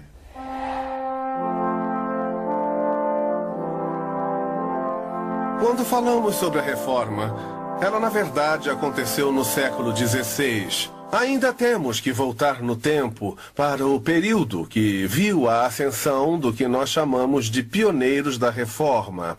John Wycliffe foi um pioneiro John Huss, da Boêmia, foi um pioneiro. Peter Waldo, dos Waldenses. Os pioneiros eram pessoas que, como se diz, estavam à frente do seu tempo. Eles eram capazes de olhar através dos séculos e ver que a igreja realmente precisava de uma reforma, precisava ser mudada. Não é que eles quisessem transformar a igreja em algo totalmente diferente. Não é que eles quisessem levar a igreja a seguir a crença dos próprios reformadores, exceto por uma crença. Essa crença era de que a igreja, assim como o povo, se colocassem sob a autoridade da palavra de Deus. Sola Escritura. Só as Escrituras. Podemos não perceber, quando olhamos para esse livro, que na verdade deixamos um mundo e entramos em um outro. Deixamos o mundo medieval e estamos agora no mundo moderno. Alguém já disse bem que três coisas criaram o mundo moderno: a primeira foi a pólvora, porque permitiu que as pessoas vivessem de maneira diferente e culminou no surgimento das nações fortes. E a segunda foi a bússola, que permitiu que as pessoas navegassem em alto mar e realizassem descobertas. A terceira invenção é o que vemos aqui. É a impressão com tipos móveis. Esta é uma Bíblia de Gutenberg. Está na Vulgata Latina. E, segundo registros, foi o primeiro livro a ser impresso por tipos móveis. A Bíblia de Gutenberg era uma Bíblia de 42 linhas, impressas no ano de 1455 na tipografia de Johannes Gutenberg, em Mainz, na Alemanha. É quase impossível descrever o impacto que a impressão com tipos móveis causou no mundo. Para começar, permitiu que os livros pudessem ser produzidos mais rapidamente, com mais precisão e mais baratos do que se fossem copiados à mão. Antes desse tempo, cada livro era manuscrito.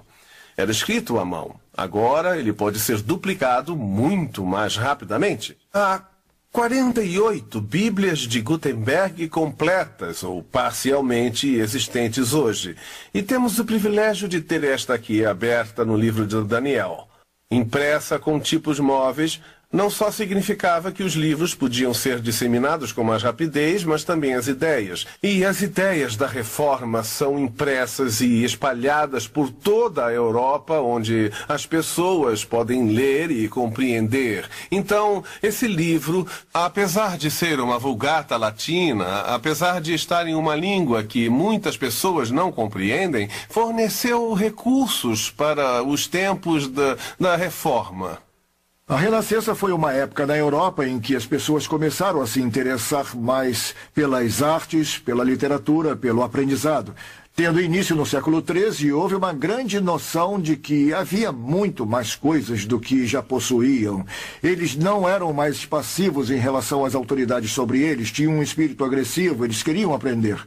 Então, a Igreja Católica tinha as suas tradições e a liturgia era em latim, que não era muito conhecido pelo povo europeu. Na Alemanha, no caso de Lutero, eles queriam ter as informações por si próprios. Um dos avanços mais significativos em direção à reforma foi o resgate da língua grega. Durante séculos, cópias das escrituras gregas foram guardadas e esquecidas. Agora chegou a hora para elas ressurgirem. No entanto, os reformadores eram divididos em duas classes. Uma classe era chamada de reformadores doutrinais, que queriam ver a igreja reformada não só do modo em que ela se conduzia, mas no que ensinava também. Eram chamados de reformadores doutrinais. Havia um outro grupo de reformadores chamados de reformadores morais, e parte deles eram chamados de humanistas. Eram eles que sentiam que os problemas da igreja poderiam ser resolvidos se as pessoas fossem educadas. E para educá-las, se voltavam os escritores antigos da Grécia e Roma para aprender com eles, porque essas pessoas também eram educadas. Não tiveram nenhum problema em relação aos textos dos escritores romanos, porque escreviam em latim, mas quando foram estudar os autores gregos, tiveram que aprender a língua grega e aprenderam e até estabeleceram uma academia na cidade de Florença chamada Academia Platônica, onde muitos líderes da igreja iam e estudavam a língua grega. Este processo continuou a aumentar e a crescer, e com isso começou a demanda pela Bíblia em língua grega. E aí surge um homem chamado Erasmo que entra em cena. Erasmo era um humanista grego ele aprendeu a língua grega e, aliás, alguns dizem que ele foi o maior estudioso em grego de toda a Europa. Erasmo queria ver a palavra de Deus em grego também. Mas Erasmo também tinha um outro desejo. Erasmo estava insatisfeito com a Vulgata, então ele fez uma tradução para o latim. Ele tinha uma tradução em latim e uma outra em grego que ele gostaria que fossem impressas juntas. Ele se aproximou de um gráfico grego que vivia na Basileia chamado Johannes Froben. Froben e Erasmo trabalharam juntos para produzir o primeiro Novo Testamento em grego a ser impresso e publicado era chamado de Novum Instrumentum, um novo instrumento. É o instrumento que foi usado para levar adiante a reforma da igreja. É um livro que contém o grego na coluna da esquerda e o latim, que não é a Vulgata, é a tradução que o próprio Erasmo fez e as duas correm paralelamente. É quase impossível exagerar ou diminuir a importância desse livro. No Scriptorium, nós temos o privilégio de ter muitos livros raros e preciosos, mas eu diria a vocês que este pode ser o mais importante livro aqui do Scriptorium. Essa é uma afirmativa ousada. Por que, que eu diria isso? Eu digo isso porque esse é o livro que nos deu a reforma. E nos deu a reforma porque agora os estudiosos das Escrituras não vão consultar uma tradução para os seus ensinamentos. Antes dessa época tinham que estudar a Vulgata Latina. Agora podem voltar às fontes originais por conta própria, porque um dos grandes lemas dos humanistas era ad fontes voltar às fontes. Então agora podemos voltar à fonte do próprio Novo Testamento. E quando as pessoas, como Martinho Lutero, voltavam e estudavam o texto na linguagem original, descobriam que havia alguns erros na Vulgata, erros de tradução e uma dessas traduções era a da palavra arrependimento na Vulgata Latina, era traduzida como fazer penitência, que era um sacramento da igreja. Mas acontece que um erro de tradução muito mais importante, mais crítico, foi a tradução da palavra justificar. Jerônimo, quando traduziu a palavra, deu o sentido de uma mudança moral. Ele traduziu justificar como agir com retidão. Essa é uma mudança que acontece no interior da pessoa, mas quando a palavra justificar é usada no Novo Testamento em grego, é sempre usada num sentido legal. Declarar justo é algo que o próprio Deus declara sobre uma pessoa. E o próprio Lutero disse essas palavras quando eu vi que a retidão de Cristo ou a retidão de Deus não era um padrão impossível que eu tinha que obter por meus próprios esforços, mas eu vi que era um dom gratuito de Deus e era recebido apenas pela fé, eu senti que havia entrado nos portões do paraíso. Mas onde? Martinho Lutero viu isso? Aqui neste livro, aqui no versículo 17, no primeiro capítulo do livro de Romanos. Nós temos aqui a primeira edição da Bíblia de Lutero, impressa em 1533. E isso foi realmente um cataclisma para todo o conceito de igreja. Mas quando a Bíblia foi traduzida para o idioma alemão, no caso de Lutero, isso levou o povo alemão para a ideia da reforma. Eles começaram a entender que a Bíblia dizia muitas coisas que contradiziam o que a igreja fazia. Então eles começaram a assumir a mesma atitude de Lutero, dizendo: Ei, isso tem que mudar, isso não está certo. A Bíblia não diz isso. Então, o trabalho de tradução para o vernáculo foi extremamente importante em termos de criar o momento da reforma. É logo após esse grande impacto que vemos Lutero como reformador, no sentido de uma quebra completa da tradição. Essa nunca foi a intenção de Lutero. Como monge da Igreja Católica, ele queria trazer a reforma internamente, queria melhorar o sistema eclesiástico, não mudar o sistema. Mesmo as teses que Martinho Lutero afixou na porta da igreja em Wittenberg não foram exigências de mudanças, eram simplesmente perguntas para fazer com que os líderes da igreja pensassem sobre o conceito de que as escrituras e somente elas deveriam ser a fonte não só do que acreditamos, mas como vivemos. Quando o povo começou a entender, então houve uma mudança radical e deu início a um sistema totalmente novo em oposição à Igreja Católica. Essa nunca foi a intenção de Martinho Lutero, mas se tornou um efeito lógico em relação ao que ele pensava. Como nós já vimos, a invenção de Johannes Gutenberg teve um papel fundamental na reforma. A Bíblia impressa em alemão de Martinho Lutero e suas 95 teses deram início ao que se tornaria um dos maiores movimentos religiosos da história. Lutero se tornou um exemplo para outros grandes reformadores em toda a Europa.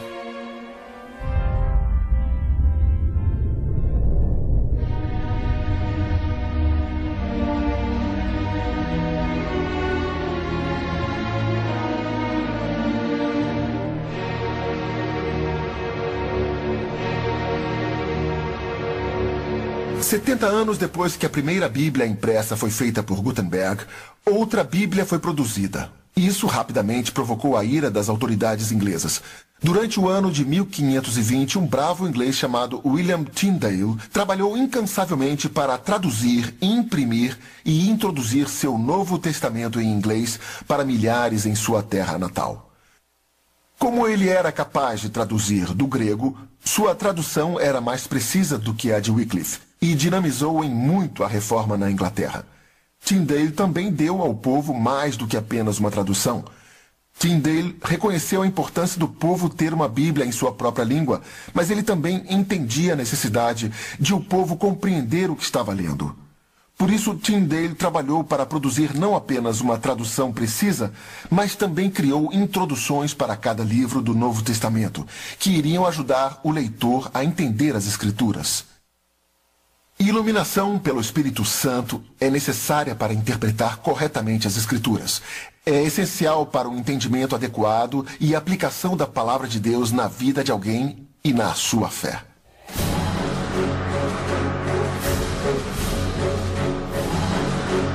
Há uma famosa história sobre Tyndale de quando ele trabalhava em sua tradução. Ele estava discutindo com outro padre e o padre disse: Nós não precisamos da Bíblia, desde que tenhamos o que o bispo de Roma diz, suas leis, estaremos bem. E a essa ideia desse padre, Tyndale deu a seguinte resposta: eu, eu desafio o Papa e todas as suas leis. Se Deus poupar a minha vida, eu farei com que o lavrador saiba mais sobre a escritura do que você. Essa afirmação é realmente maravilhosa. Eu acho que o que Tyndale quis dizer foi mais do que simplesmente dar ao lavrador a Bíblia. Esse era o primeiro passo. O lavrador precisava ter a Bíblia em uma linguagem que, se ele pudesse ler, poderia entender. Então, ele também precisava ter um entendimento do que a Bíblia queria dizer realmente. O objetivo óbvio em relação à interpretação é voltar à mente do autor. O que ele quis dizer quando escreveu isso?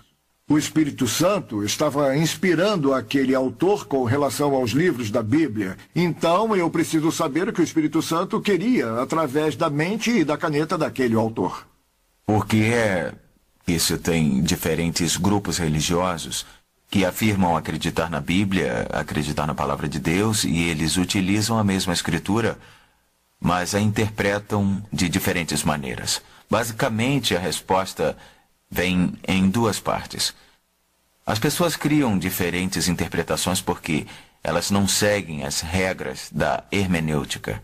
Hermenêutica é uma palavra grega que significa interpretação. Hermenêutica é a arte, a ciência de aplicar certas regras ou princípios para interpretar a Bíblia que coloca tudo em seu devido contexto. Aliás, contexto é uma das regras da hermenêutica. O que vem antes dessa passagem, o que vem depois, qual é o tema do livro que contém a passagem.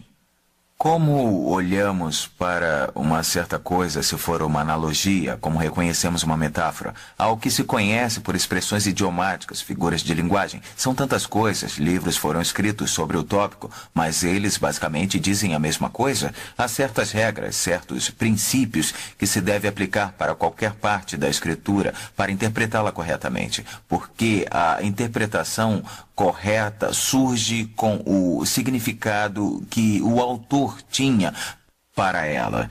Então, a interpretação é a aplicação correta destas regras para que possamos entender o que o autor, o Espírito Santo, tinha em mente quando fez com que o autor usasse certas palavras.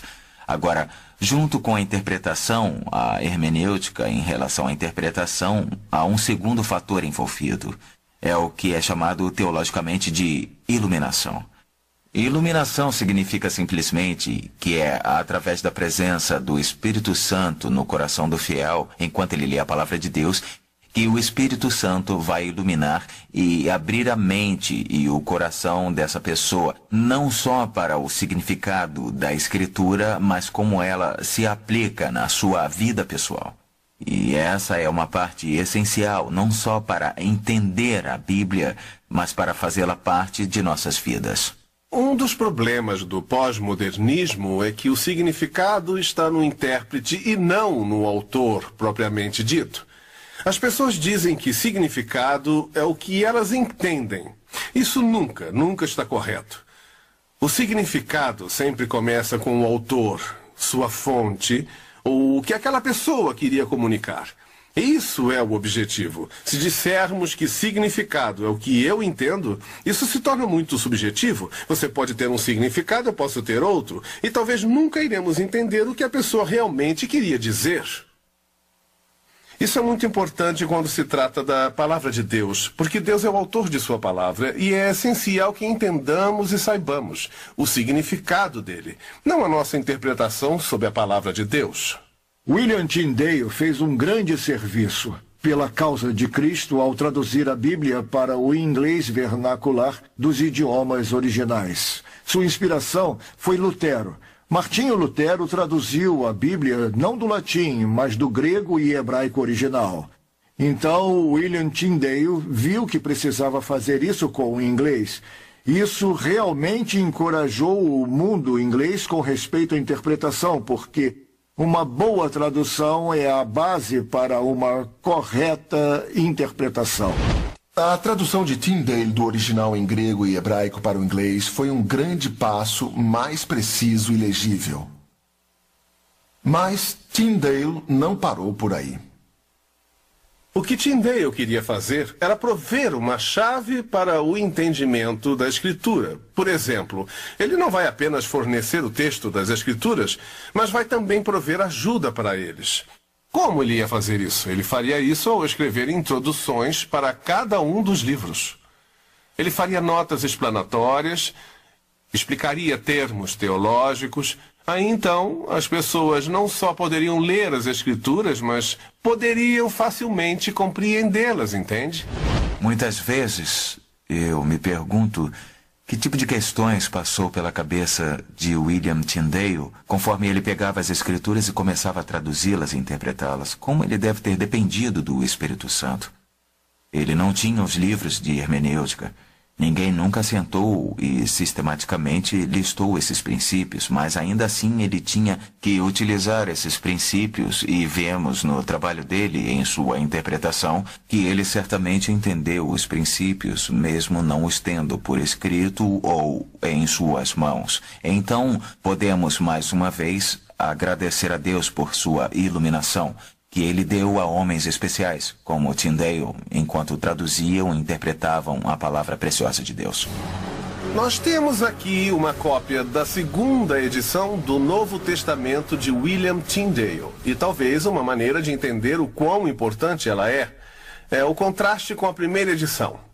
A primeira edição foi feita em 1526 e é chamada de Novo Testamento Worms. Tyndale fez isso numa época em que ele tinha acabado de sair da cidade de Colônia. Havia oposição e ele deu basicamente apenas o texto básico das Escrituras. E mais tarde, quando ele escreveu ou traduziu os livros de Moisés, o Pentateuco, ele estava vivendo na cidade de Antuérpia. Agora, os livros de Moisés foram traduzidos do hebraico e Tyndale adicionou, sim, as notas. Infelizmente, a maioria dessas notas eram antipapado por natureza.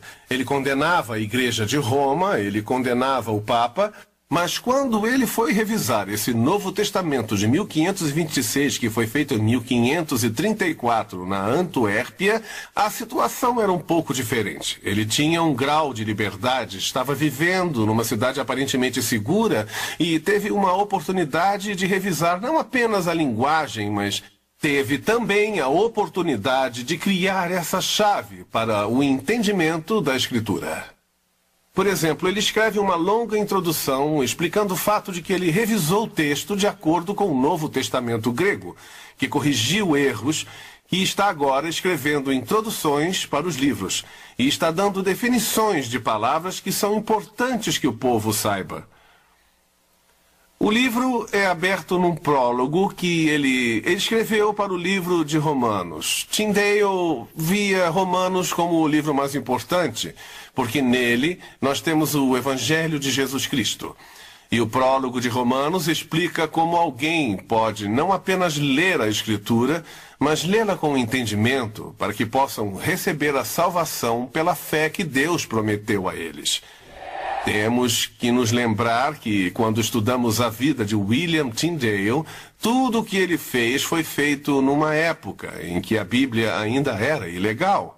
Então, esse Novo Testamento de 1526 era considerado um livro ilegal. Ele era confiscado pelo bispo de Londres e queimado também. A mesma coisa aconteceu com seu Pentateuco de 1530 e ainda era verdade nessa segunda edição do Novo Testamento. Ainda eram ainda eram considerados livros ilegais, e isso explica por que tão poucos sobreviveram aos dias de hoje. Muitos deles eram confiscados, queimados, outros partidos em pedaços, então temos sorte de ainda termos esses seis ou oito que sobreviveram.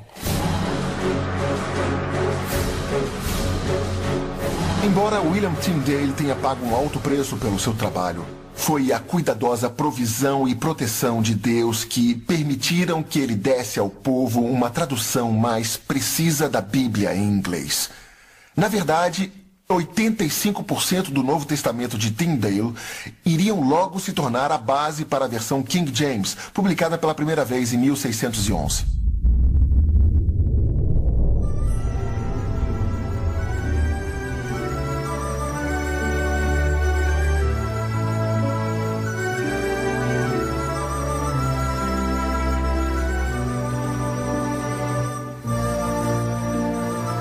Uma coisa é poder ter a escritura e poder interpretá-la corretamente. Aplicá-la à vida de alguém é outra bem diferente.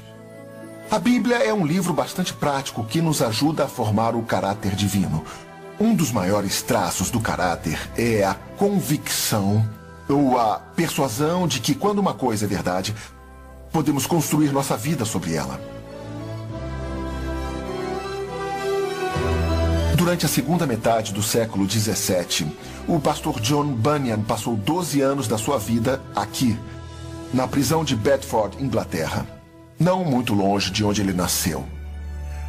Bunyan atendeu ao chamado de Deus para ser pregador. Mesmo isso sendo contra a autoridade da igreja, John Bunyan estava disposto a ser preso por pregar a palavra de Deus, porque ele tinha convicção de que era a verdade.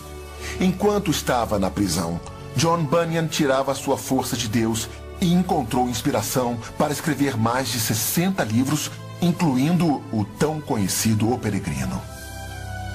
Essa alegoria espiritual tem tocado corações de milhões de pessoas e foi impresso mais vezes na língua inglesa do que qualquer outro livro, exceto a Bíblia.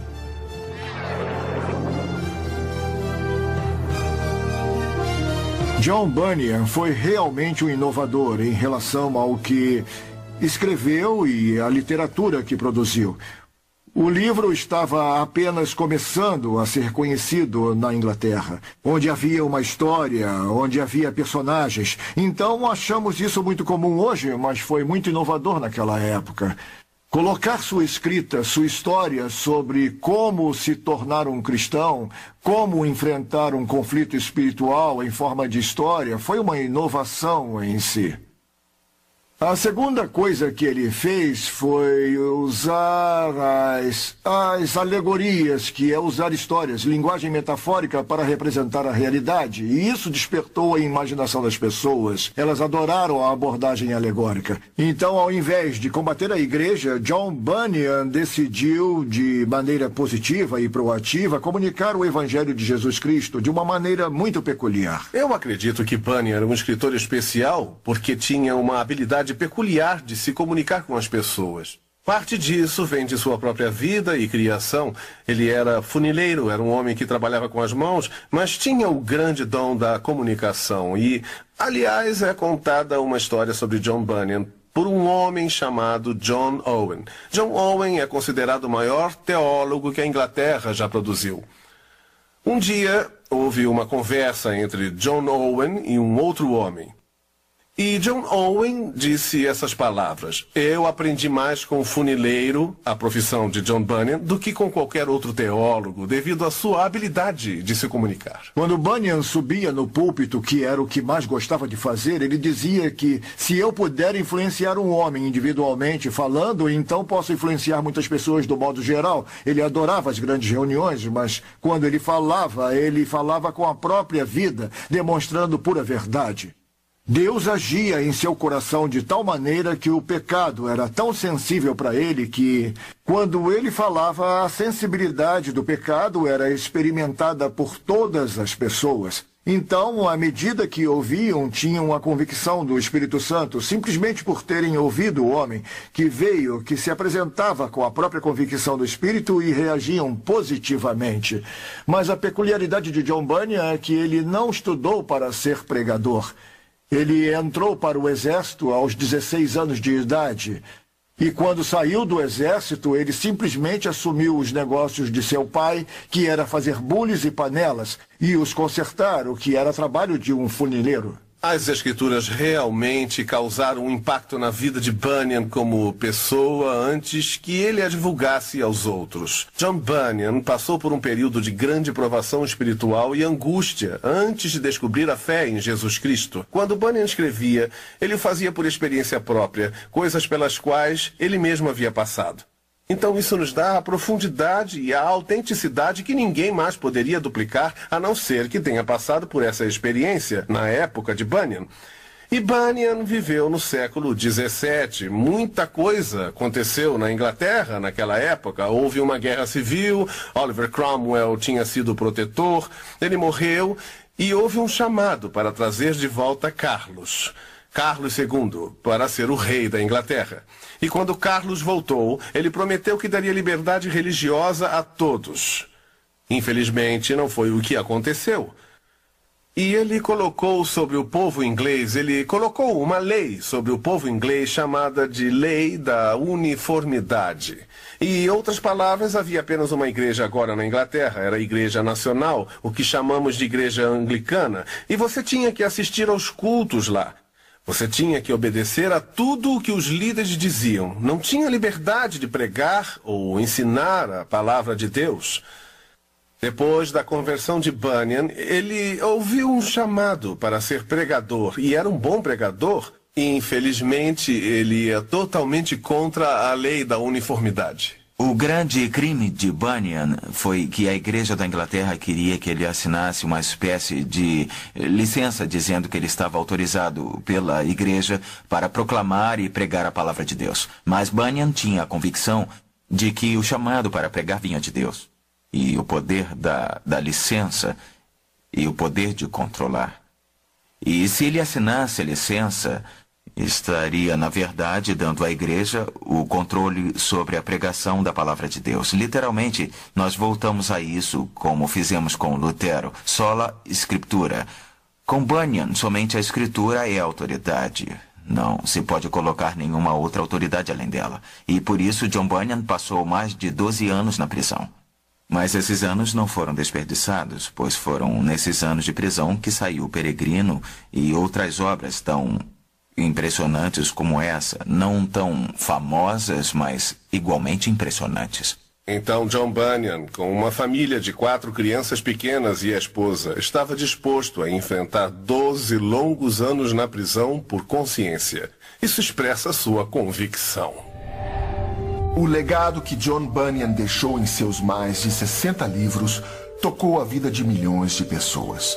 Talvez quatro de seus livros em especial compõem seus melhores trabalhos. Ele começou a escrever O Peregrino enquanto estava na prisão, e o livro que temos em nossa coleção é uma terceira edição. A primeira edição ficou pronta em 1678 e apenas um ano depois já estava na terceira edição. O Peregrino é um livro em inglês que foi impresso mais do que qualquer outro livro na história da língua inglesa, exceto pela Bíblia. E chegou aos dias de hoje ainda como um livro muito popular. Ele tem sido um fenômeno através dos séculos e estamos falando do século XVII, em que foi escrito. E desde aquela época ele continuou popular, continuou nos hit parades da literatura através do cristianismo.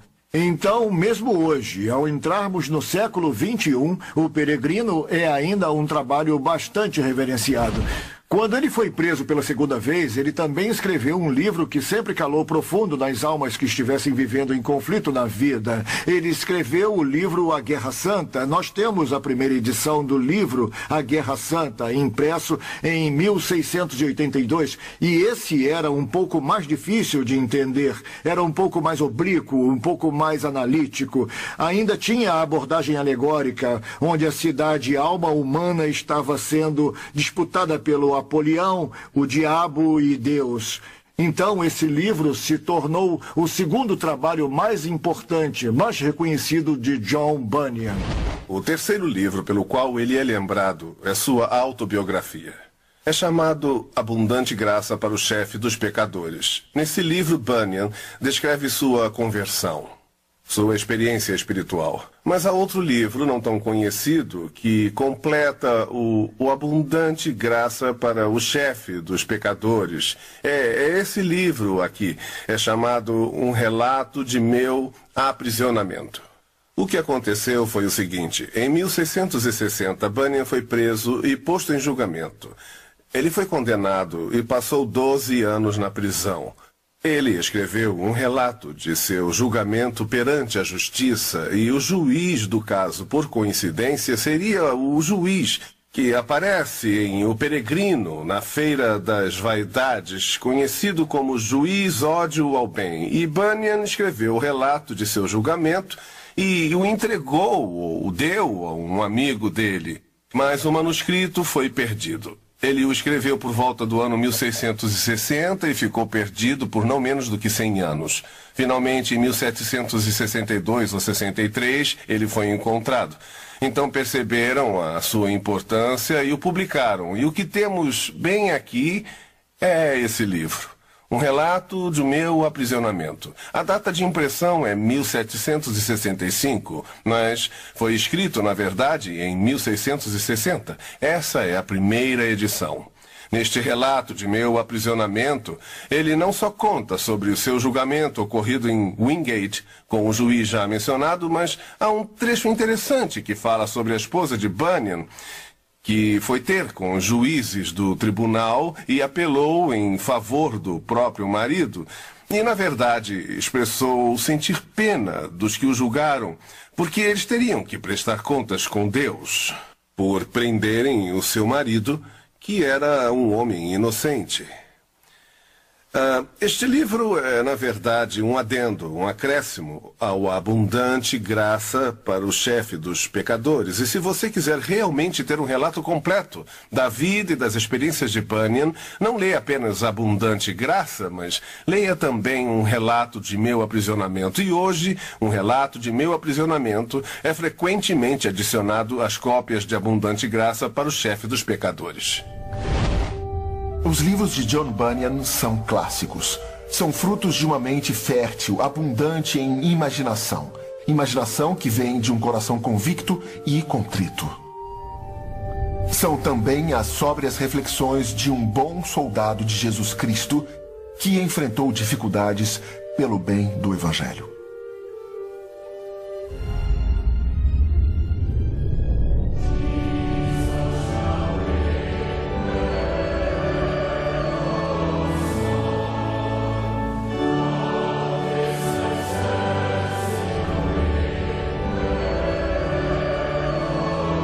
As Escrituras contêm a mensagem gloriosa de redenção e salvação. Uma mensagem da qual o mundo precisa desesperadamente ouvir. Por volta de meados do século XIX, a difícil vitória da reforma estava sendo celebrada na Inglaterra. Em todo lugar havia um grande interesse em ouvir a palavra de Deus. No enorme tabernáculo metropolitano de Londres, Charles Haddon Spurgeon pregou sermões inflamados a multidões abundantes que somavam mais de seis mil por vez. Charles Spurgeon foi certamente um dos maiores proclamadores do Evangelho do mundo. Ele foi uma revolução na cidade de Londres e foi chamado de o Príncipe dos Pregadores. Spurgeon desenvolveu um segmento internacional com seus sermões dominicais impressos na íntegra na segunda-feira seguinte em jornais americanos.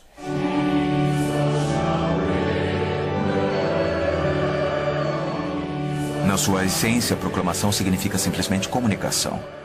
Em nosso contexto, a palavra de Deus, a mensagem do Evangelho, as boas novas. A maior quantidade de pessoas. Mesmo hoje, no mundo tão científico, onde há tantas maneiras de se comunicar, o método mais eficaz sempre se volta para um homem de Deus, proclamando a palavra de Deus ao povo de Deus, ou pessoas que precisam conhecer a Deus.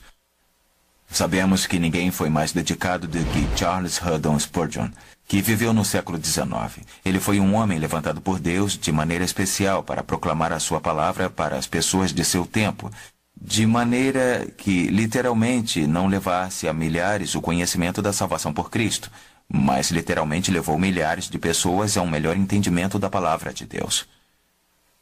Ele era um homem totalmente comprometido com a autoridade da palavra de Deus. Charles foi salvo ainda muito jovem, ele tinha 15 anos.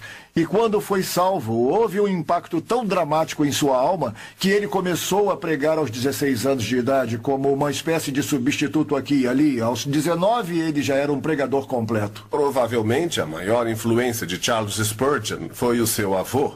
Durante uma época, Spurgeon viveu com seus avós. Seu avô também era pregador e tinha uma extensa coleção de literatura puritana. Spurgeon relatou que passava horas sentado lendo os autores puritanos. Então, foi aí que ele aprendeu teologia. Sua metodologia era simples: proclamar a palavra. Agora ele passava muito tempo pensando nisso, organizando os textos, ilustrando-os de maneira que as pessoas pudessem entender, usando linguagem metafórica e figuras coloridas.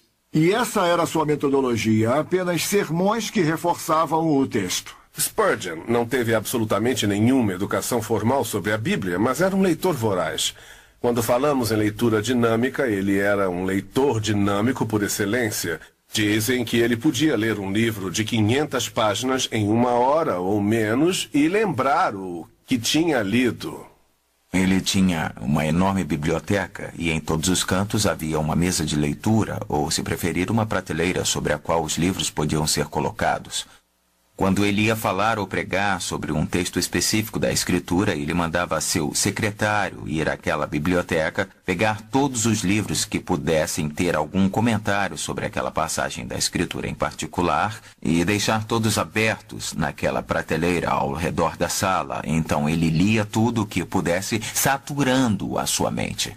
O ministério da pregação do Evangelho mudou ao longo dos anos em termos do que as pessoas estão realmente interessadas em ouvir. Na época de Spurgeon, Londres estava preparada para ouvir o Evangelho explicado. Como um expositor, Spurgeon era muito apreciado. O conceito pós-moderno é mais entretenha-me, dê-me algo que possa estimular minha imaginação. Então estamos mais envolvidos em drama, as mensagens tendem a ser devocionais, tendem a ser mais um espetáculo do que a exposição de um texto. E isso, de certa forma, prende a atenção da geração moderna, mas não é necessariamente tão eficiente, porque as pessoas não entendem realmente a palavra e não aprendem o que a Bíblia diz. Então, em minha opinião, Charles Haddon Spurgeon e sua metodologia eram exatamente o que os pregadores deveriam fazer. Pregue a palavra, esteja preparado a tempo e fora do tempo, repreenda, corrija, exorte com toda paciência e doutrina, pois virá o tempo em que não suportarão a sã doutrina. Esse tempo chegou. E Charles Spurgeon era um pregador doutrinário, o que não é muito tolerado nos dias de hoje. Mais tarde, a igreja dele construiu um anexo, ou na verdade uma nova igreja que chamam de Tabernáculo Metropolitano, e Spurgeon pregava ali toda semana para uma média de 5 ou 6 mil pessoas pela manhã e à tarde.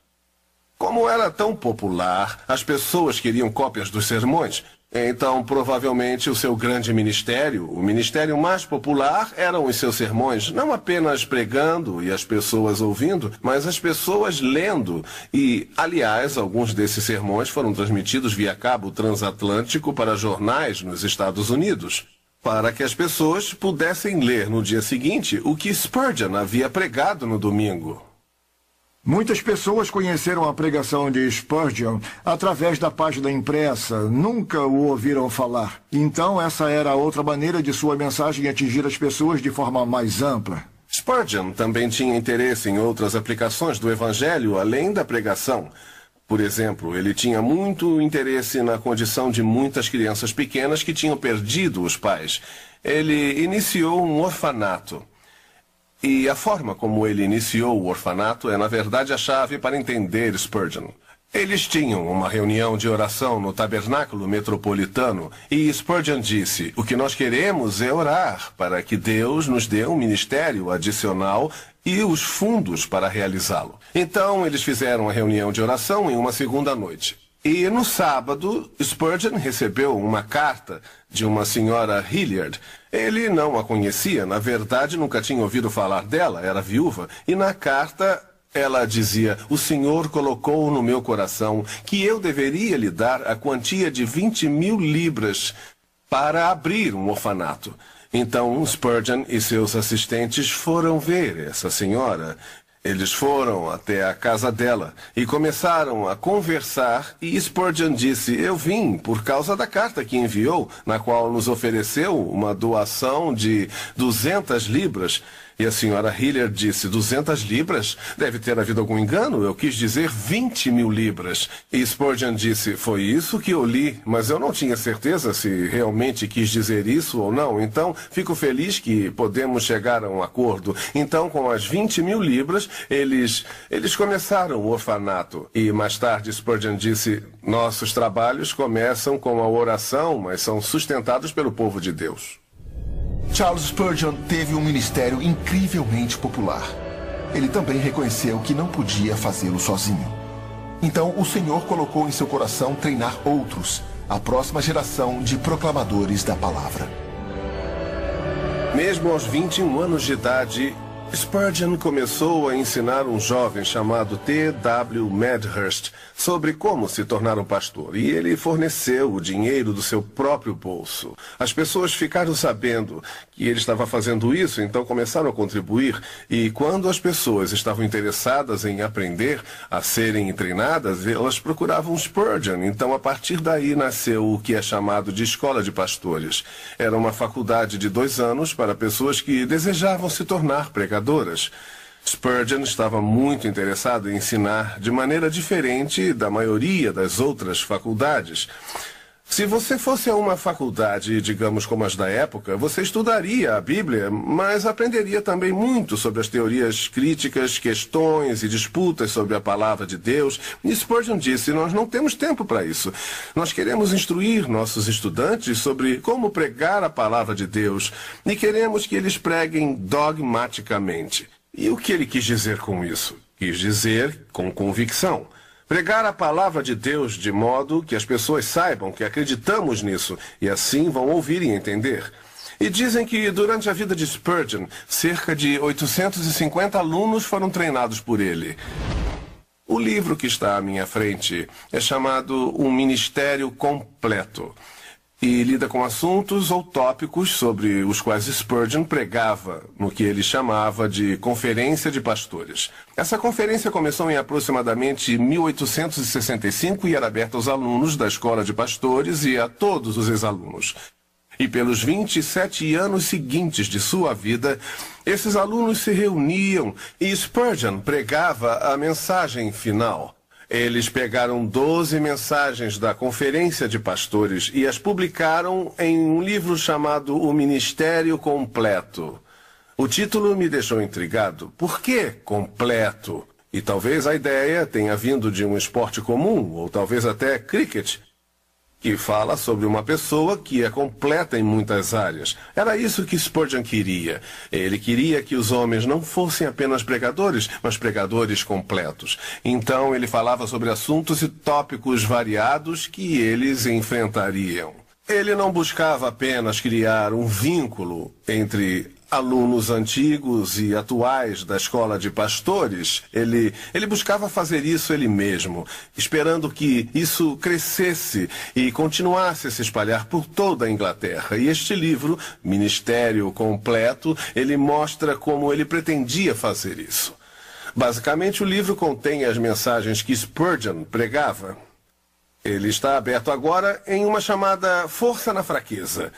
Quando nós pensamos em Charles Spurgeon, pensamos em um pregador maravilhoso, e ele era. Houve uma ocasião que ele pregou para mais ou menos 22 a 24 mil pessoas e ele pregou no Palácio de Cristal e fez isso sem microfone. Ele tinha uma voz maravilhosa, mas o que não é muito conhecido sobre Spurgeon é que ele sofria de muitas doenças físicas. E entre elas estava a gota. A gota certamente fez com que ele sofresse de depressão. Então, eis um homem pregando para mais de 6 mil pessoas todo domingo, que às vezes pregava para até 15, 20 mil pessoas, sofrendo de depressão.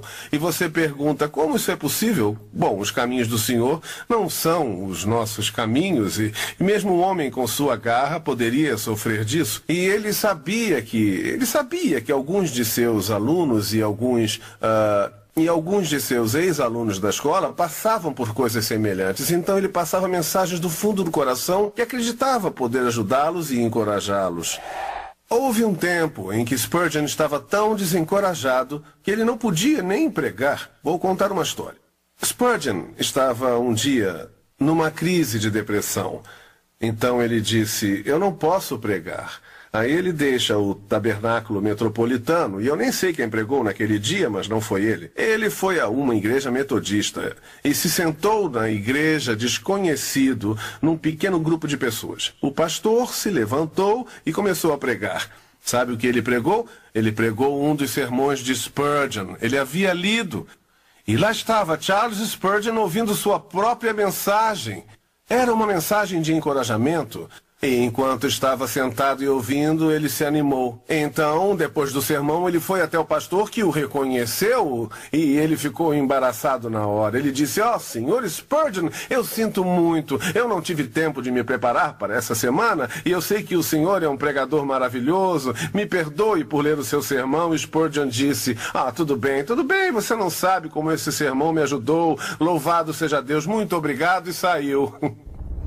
Charles Haddon Spurgeon era realmente um mensageiro dotado por Deus. Sua proclamação do Evangelho alcançou milhões que nunca ouviram a sua voz. Seus sermões e outros trabalhos preencheram mais de 60 volumes que foram traduzidos para diversas línguas estrangeiras para distribuição ao redor do mundo.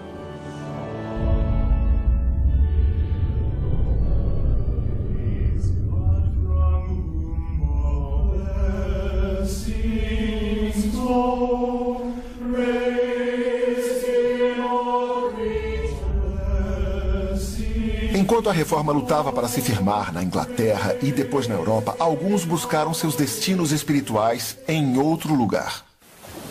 Ansiando por liberdade religiosa, 102 corajosos peregrinos subiram a bordo do pequeno navio Mayflower e navegaram através do Oceano Atlântico. No final do ano 1620, depois de mais de dois meses no mar, eles chegaram ao litoral costa escarpada de Massachusetts. Aqui, estes peregrinos estabeleceram a colônia da Baía de Plymouth e plantaram as sementes da sua fé em Cristo. O objetivo de procurar liberdade religiosa não pode ser separado da base da autoridade sobre a qual esta liberdade será construída. Para os peregrinos que se estabeleceram em Plymouth, esta base de autoridade era a Bíblia. Eles não tinham vergonha de professar sua fé na palavra de Deus e procuraram construir uma sociedade com base em seus ensinamentos.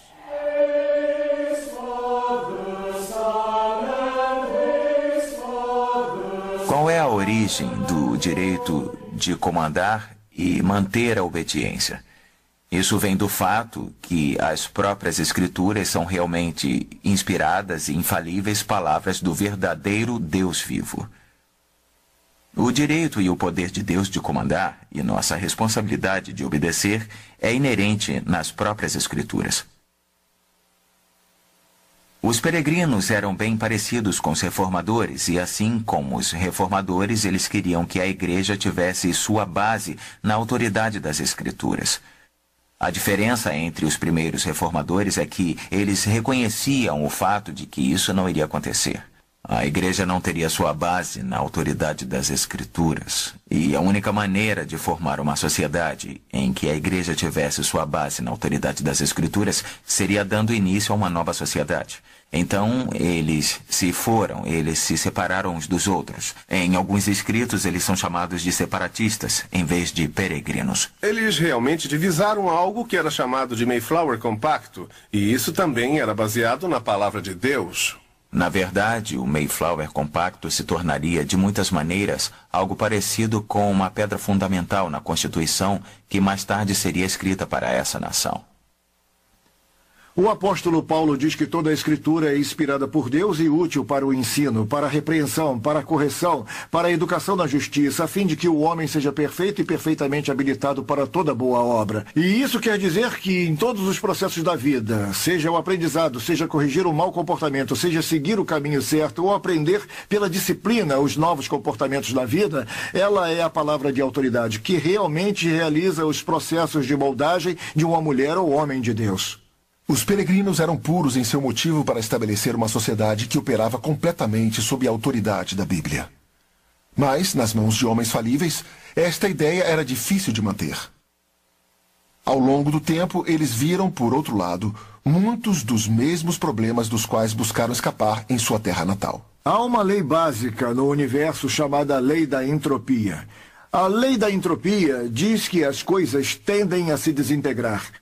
É possível ver isso não somente no mundo natural, mas também pode ser visto em instituições e governos. Quando as coisas começam a seguir um caminho de deterioração, trazê-las de volta como eram no início é quase impossível. Então houve um desvio na América e eu não acho que esse desvio possa ser revertido. Creio que o homem vai se tornar cada vez pior, corrupto e sendo corrompido, assim como Paulo disse, nós vimos isso na América. Mas a notícia encorajadora é que, assim como os peregrinos, nós podemos nos separar dos pecados que nos cercam. Pode não ser possível mudar para um novo continente e começar uma nova vida, mas podemos mudar as nossas mentes, podemos começar a honrar a Deus. Pessoalmente, nós podemos atender à autoridade de Deus.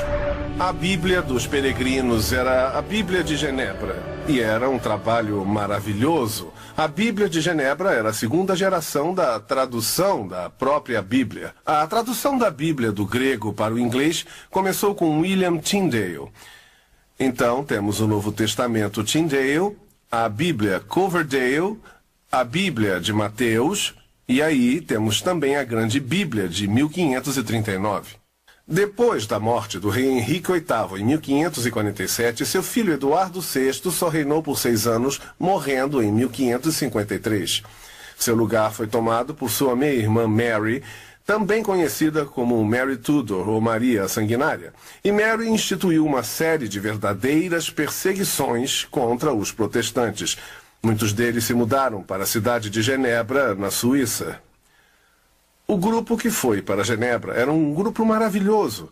Eles tinham bons estudiosos do grego, como William Woodingham, estudiosos do hebraico, como Anthony Gilby, e eles decidiram que iriam atualizar o trabalho de William Tyndale e produzir uma nova tradução da palavra de Deus. Então, quando eu digo nova tradução, devemos nos lembrar que eles não começaram bem do início, mas examinaram cada parte das Escrituras de acordo com o texto em grego.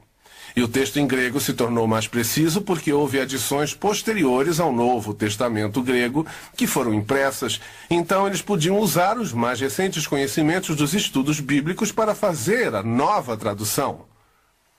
Enquanto estavam reunidos em Genebra durante os anos, digamos, de 1553 a 1558, trabalharam nesta Bíblia.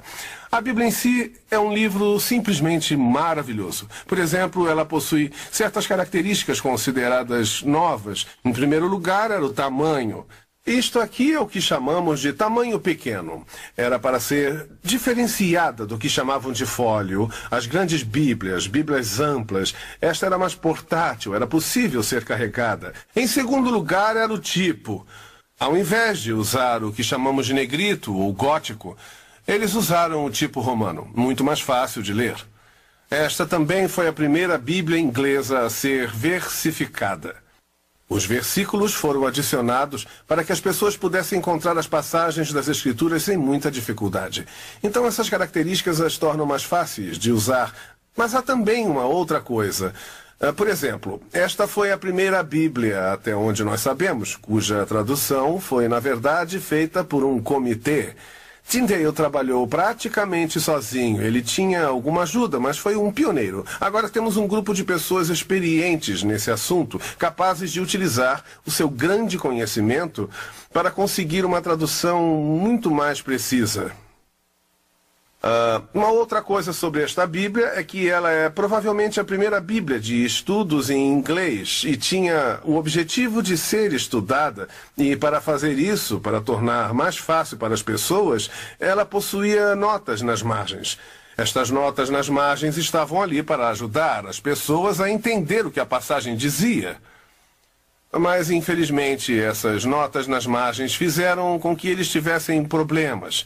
Mesmo tendo diagramado este livro, ou traduzido este livro em benefício do povo inglês, para que pudesse ler e compreender, não foi aceita pela rainha Elizabeth porque algumas dessas notas, na verdade, iam contra a sua ideia de regência divina, e precisamos nos lembrar que reis e rainhas daquela época acreditavam em regência divina. Tudo que o rei dizia era equivalente ao que Deus dizia, e havia algumas notas ali que negavam essa autoridade como resultado, a rainha Elizabeth nunca permitiu que esta Bíblia fosse usada para usos eclesiásticos, o que simplesmente significa que nunca era usada nas igrejas.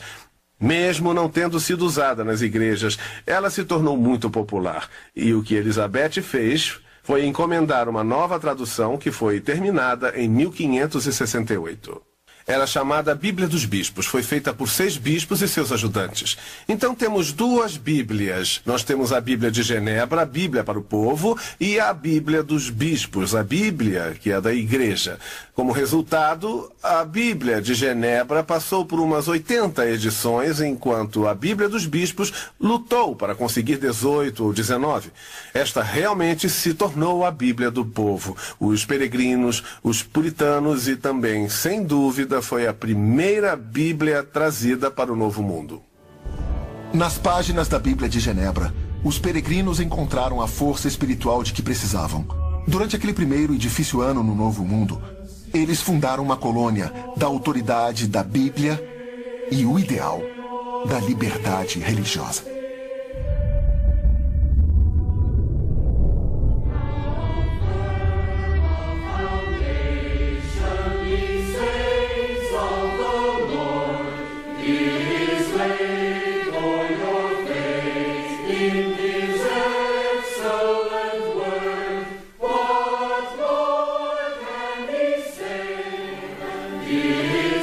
Começo da história das colônias, o vasto e indomado território da América do Norte era repleto de promessas e possibilidades. Mesmo depois da base cristã estabelecida pelos peregrinos em Plymouth, foi necessário um espírito determinado para espalhar a palavra de Deus através do país. Este espírito aparece nas versões indígenas da Bíblia produzidas por dedicados missionários americanos. Com a Bíblia na mão, pregadores itinerantes percorreram a nova terra e evangelistas corajosos levaram a mensagem do Evangelho aos territórios distantes. Nossa exposição aqui mostra várias versões e tipos de Bíblias produzidas aqui ou trazidas para a América. A Bíblia ilustrada para crianças, com figuras que ajudam as crianças a entendê-la. Uma Bíblia impressa em folhas de ouro até mesmo uma Bíblia para os cegos. não em braille, mas alto relevo. Estas e muitas outras versões das Escrituras ajudaram a levar a mensagem do Evangelho por toda a América do Norte.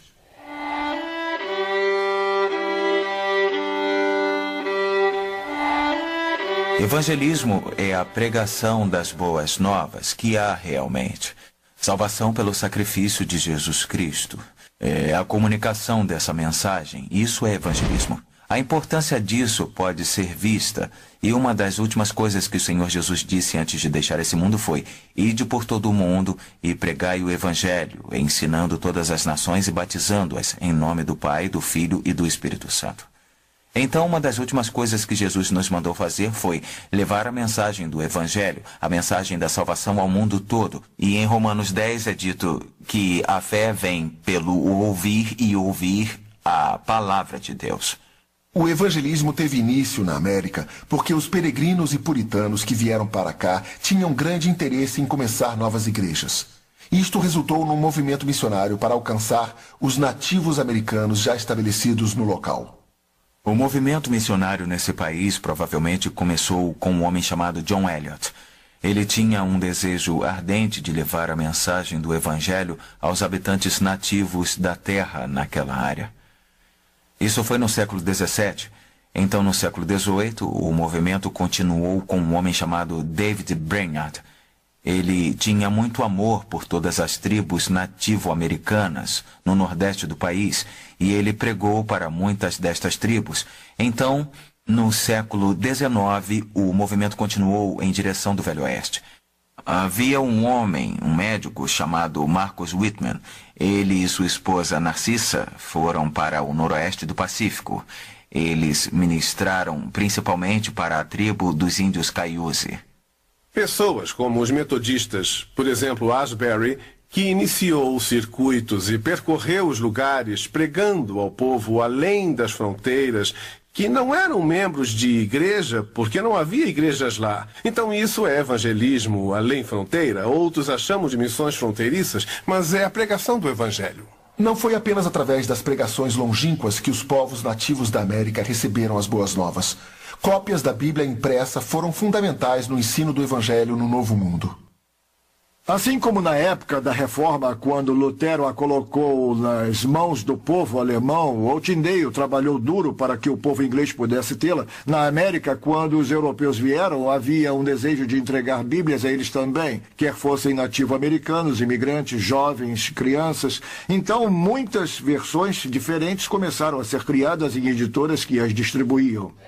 O povo que estava interessado no evangelismo sabia que este trabalho não poderia ser levado adiante com sucesso a menos que as pessoas tivessem a palavra de Deus na sua própria língua.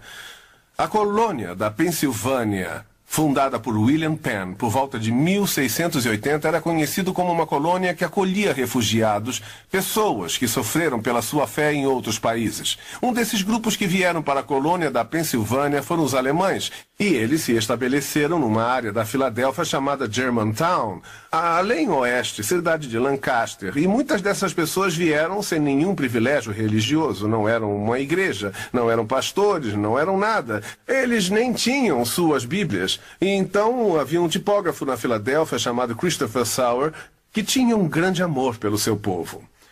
Ele próprio era um luterano, mas um luterano dedicado, ou seja, um indivíduo que não estava satisfeito com meras doutrinas, mas queria alguma coisa mais real, algo que existisse também em seu coração. E quando ele viu a acomodação de seu próprio povo, ele decidiu que iria imprimir uma Bíblia em alemão, as notícias sobre isso se espalharam e nas colônias daquela época havia o famoso evangelista inglês George Whitfield. Ele descobriu o que Sauer iria fazer. Então ele foi a Sauer e disse: Eu tenho amigos na Inglaterra e acontece que eles têm papel. E se você aceitar esse presente, nós forneceremos o papel para você poder imprimir a Bíblia em alemão. E então, nesse livro, na Bíblia em alemão de 1743, o papel, na verdade, veio da Inglaterra. Mas então, notícias sobre isso também chegaram à Alemanha, sobre o que Sauer iria fazer. E um homem chamado Lutero, não Martinho Lutero, esse já havia falecido, mas seu nome era Lutero e tinha muitas fontes de tipo gótico. Ele mandou os tipos para a Filadélfia, na Germantown, onde Sauer estava imprimindo. Então Sauer iniciou o trabalho. Imprimiram a Bíblia e esta é a Bíblia de Sauer de 1743. Foi a primeira Bíblia impressa na América numa língua europeia, em alemão. Sauer terminou o trabalho e colocou uma placa. A placa dizia Bíblia em alemão, agora pronta. Nosso preço 18 shillings. Mas para os pobres e necessitados não temos preço. Sauer tinha tanto zelo pelo evangelismo e amor a seu povo que ele estava disposto a dar esse livro para que seus compatriotas pudessem ler e compreender a palavra de Deus. Para entender a Bíblia que está aqui na minha frente, é preciso entender um dos propósitos da colonização em New England. Por volta de 1628, a colônia puritana, também chamada de colônia Massachusetts Bay, teve início, e bem no seu selo, no selo da colônia, havia a figura de um índio com as palavras Venha nos ajudar. E parte de seu selo original pedia a evangelização dos habitantes indígenas.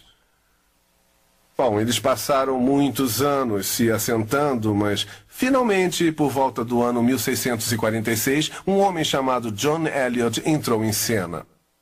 Eliot era um puritano, foi educado em Cambridge, veio para o Novo Mundo por volta de 1632 e se tornou pastor da igreja em Hawkesbury.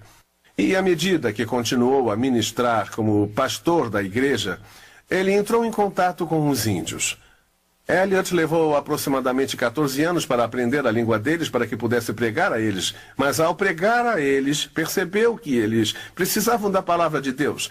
Então, em 1649, ele escreveu para alguns amigos na Inglaterra e disse: O Senhor colocou em meu coração o desejo de dar a essas pessoas a palavra de Deus em sua própria língua. Mas a língua dessas pessoas era muito complicada. Era uma espécie de dialeto, não era escrita, não havia gramática nem dicionários. Então Eliot começou realmente do começo.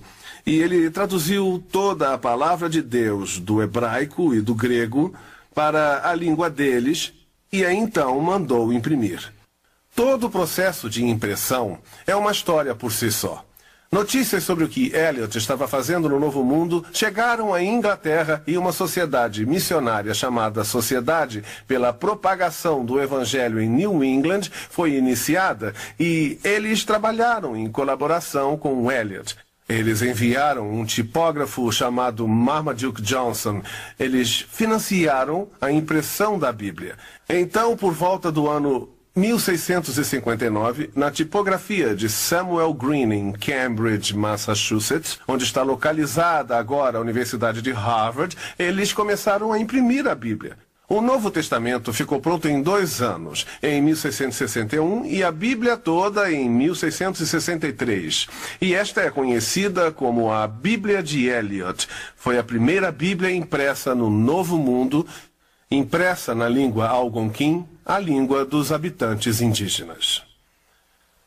Em 1675, houve uma terrível guerra que eclodiu nas colônias. Foi chamada de Guerra do Rei Felipe. Na verdade, foi um choque de culturas.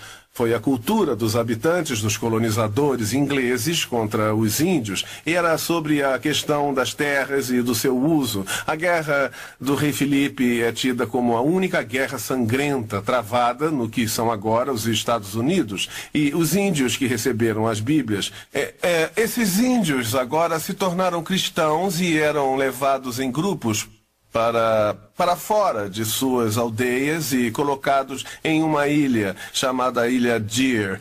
É, suas casas foram destruídas e muitas de suas Bíblias foram destruídas. Então, como resultado das mil Bíblias como essa que foram impressas, restaram, restaram apenas cerca de 18 hoje, e é um verdadeiro testemunho da, da convicção de um homem chamado John Eliot.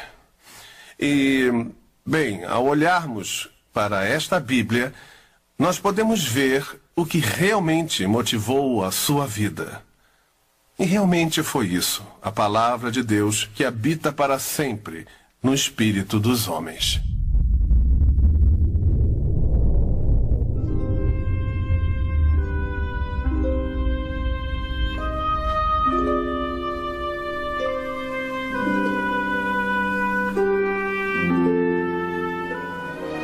A Bíblia é mais do que um artefato religioso que sobreviveu à destruição do tempo. Ela é a palavra de Deus revelada e inspirada. É a mensagem da salvação de Deus para a humanidade. Que Jesus Cristo morreu pelos nossos pecados, para que nós, através da fé nele, possamos ter a vida eterna. Lendo esse livro maravilhoso, nós aprendemos sobre indivíduos cuja inabalável devoção a Deus e a sua vontade inspiraram inúmeras gerações através dos séculos. Moisés, Isaías, Rei Davi, Maria, mãe de Jesus, Paulo, João. Através de pessoas como essas, Deus pôs em prática seu plano de amor para a redenção da humanidade. Um plano que tem como fundamento as leis que nos foram entregues pelo próprio Deus. O homem nunca conseguiu manter os mandamentos de Deus. E mesmo assim está sob seu julgamento. Mas Jesus Cristo, Filho de Deus, se tornou o Salvador da humanidade com a sua vida perfeita e morte sacrificial pelos nossos pecados. Todos que colocam sua fé nele recebem a bênção da vida eterna. Essa é a única esperança da humanidade. Essa é a mensagem da Bíblia. Pois a lei foi dada através de Moisés, mas a graça e a verdade vieram através de Jesus Cristo.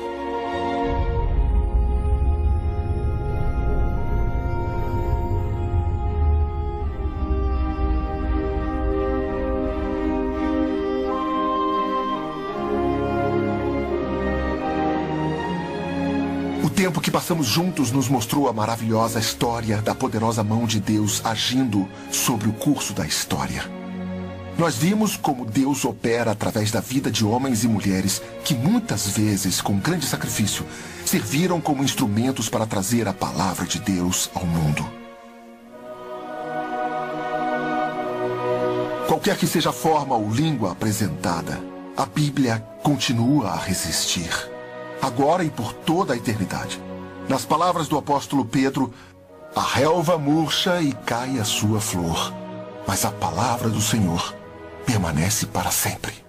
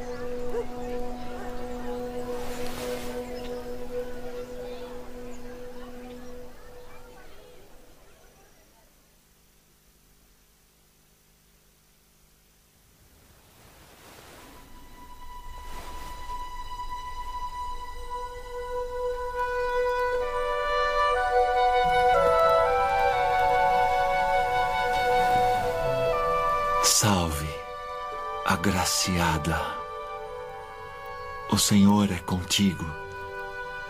Bendita és tu entre as mulheres. Maria, não temas, porque achaste graça diante de Deus. E eis que conceberás e darás à luz um filho, e por-lhe-ás o nome de Jesus. Este será grande e será chamado Filho do Altíssimo, e o seu reino não terá fim.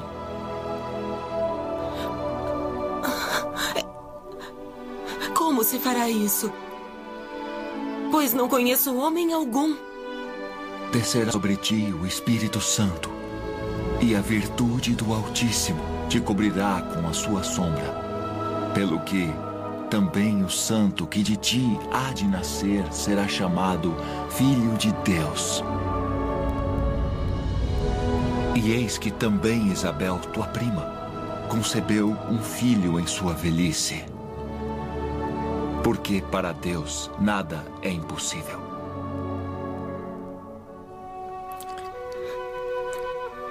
Eis aqui a serva do Senhor Cumpra-se em mim segundo tua palavra.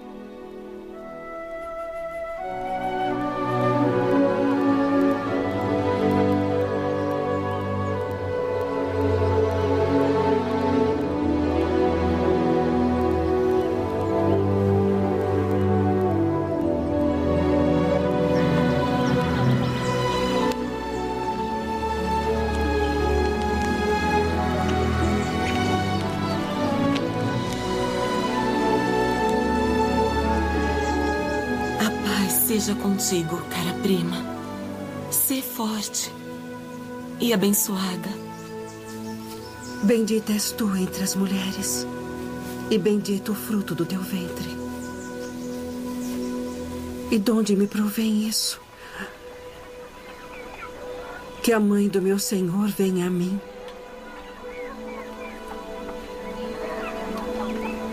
Pois eis que ao chegar aos meus ouvidos a voz da tua saudação.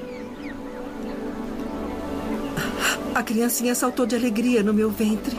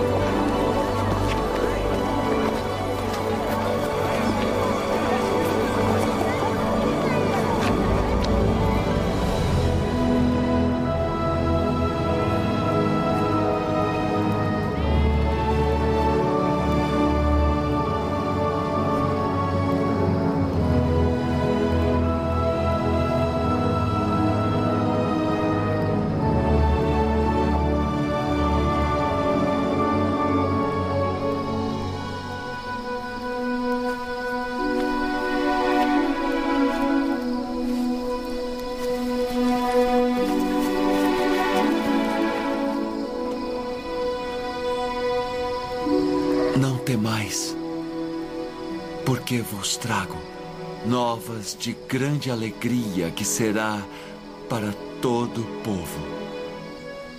Porque hoje na cidade de Davi vos nasceu o Salvador, que é Cristo, o Senhor. E isto vos será por sinal. Achareis o menino envolto em panos e deitado numa manjedoura.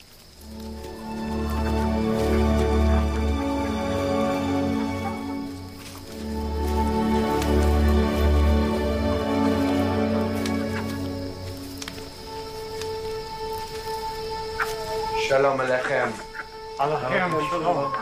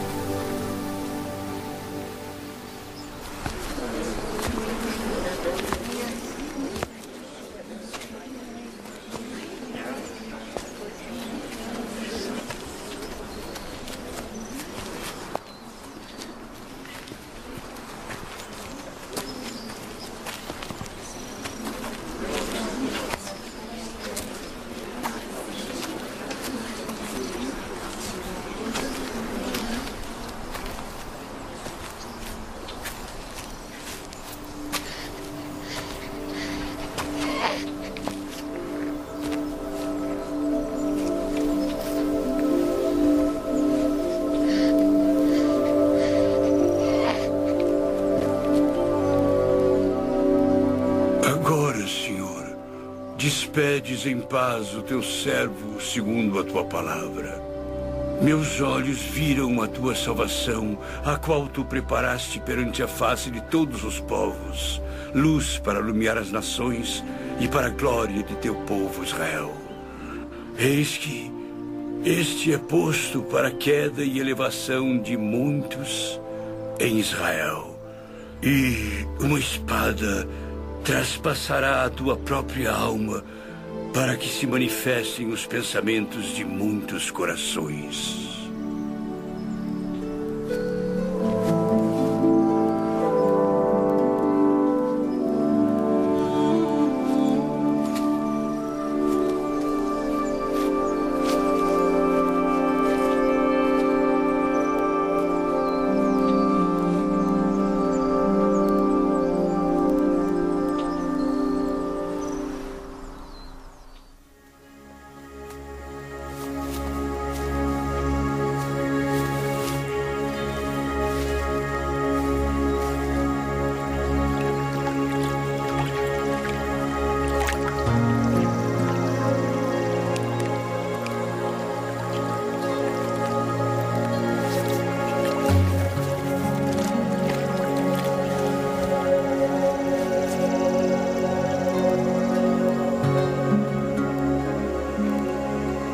A autoridade do Deus Todo-Poderoso, eu te batizo como testemunho de que fizeste convênio de servi-lo.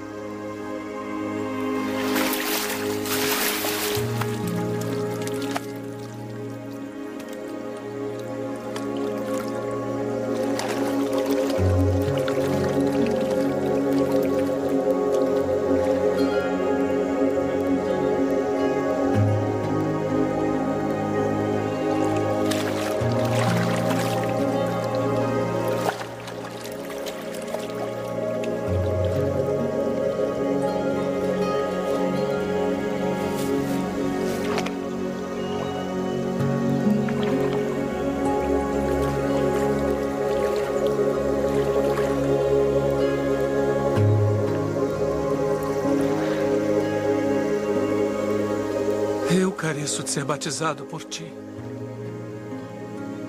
E vens tu a mim. Deixe por agora. Porque assim nos convém cumprir toda a justiça.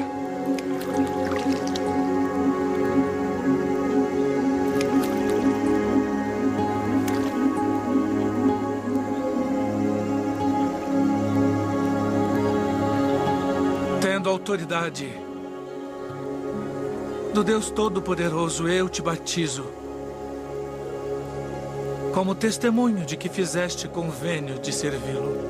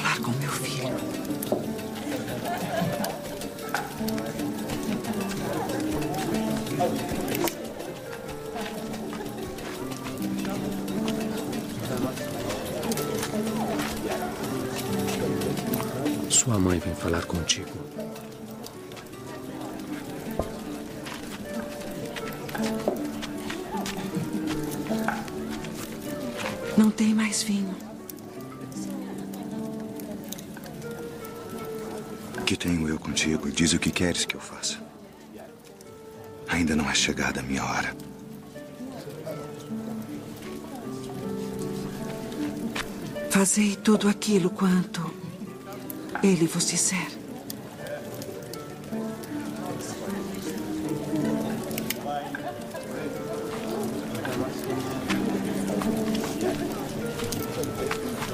Enchei de água essas talhas.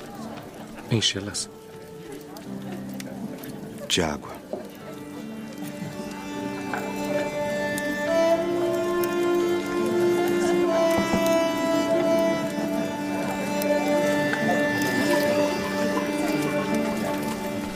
Servir ao anfitrião da festa.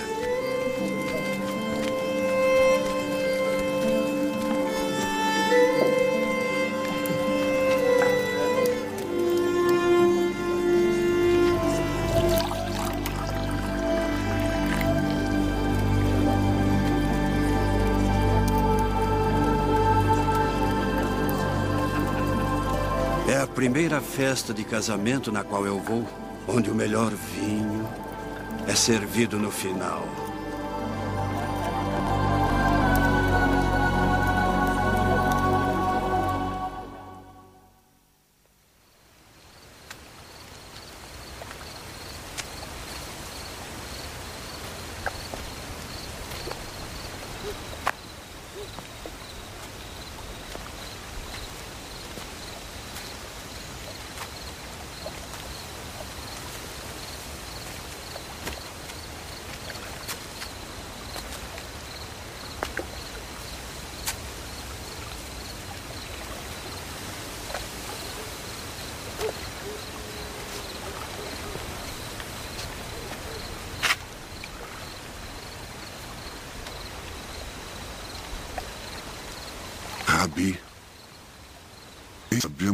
És mestre vindo de Deus.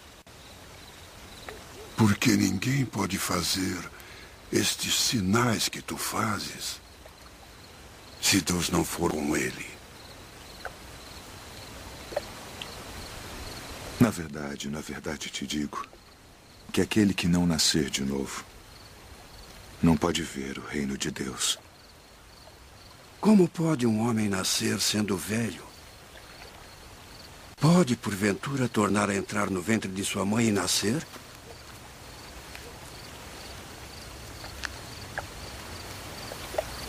Na verdade, na verdade te digo que aquele que não nascer da água e do Espírito não pode entrar no reino de Deus.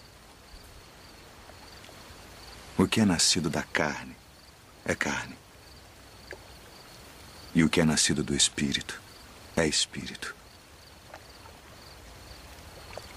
Não te maravilhes de te ter dito: necessário vos é nascer de novo.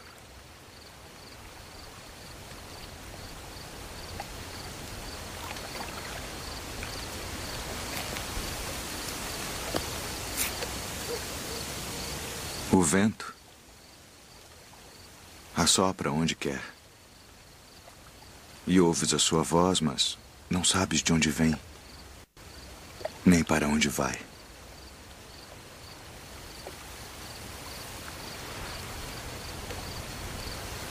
Assim é todo aquele que é nascido do Espírito. Como pode ser isso? Tu és mestre de Israel, isto. Na verdade, não digo que nós dizemos o que sabemos e testificamos o que vimos, e não aceitais o nosso testemunho. Se vos falei de coisas terrestres e não crestes, como crereis se vos falar celestiais?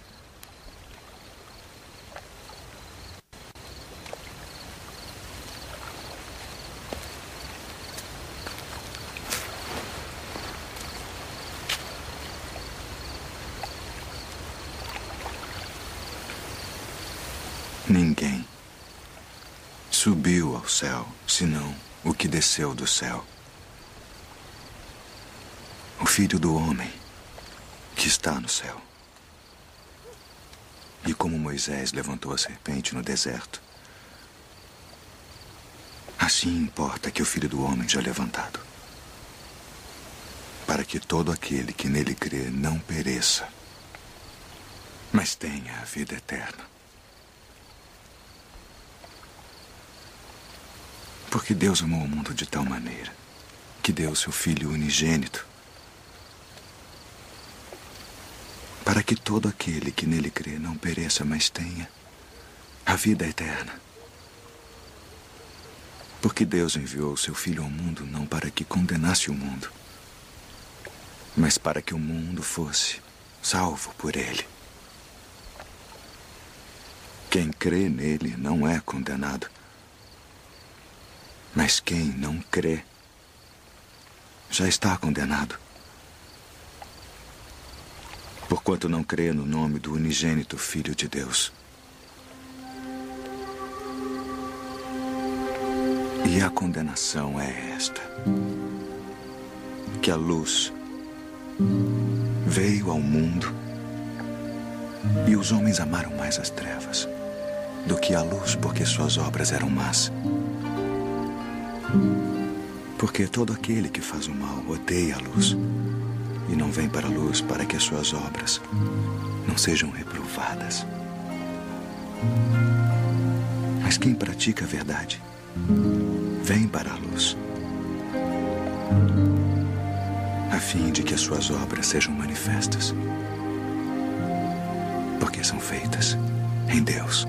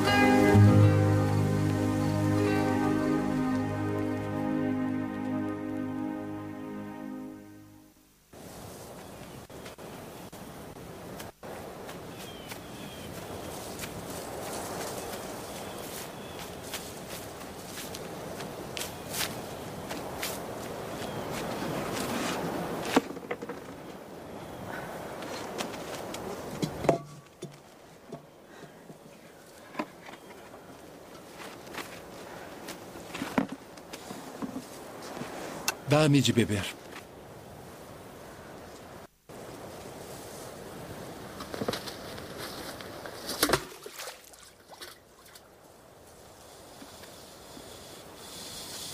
Como sendo tu judeu, me pedes de beber a mim, que sou mulher samaritana? Porque os judeus não se comunicam com os samaritanos. Se tu conheceras o dom de Deus, e quem é o que te diz dá-me de beber, tu lhe pedirias e ele te daria água viva.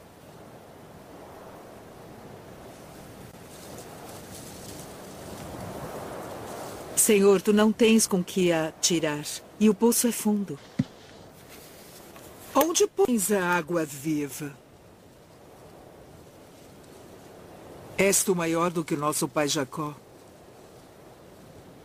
que nos deu esse poço, bebendo ele próprio dele, e os seus filhos e o seu gado?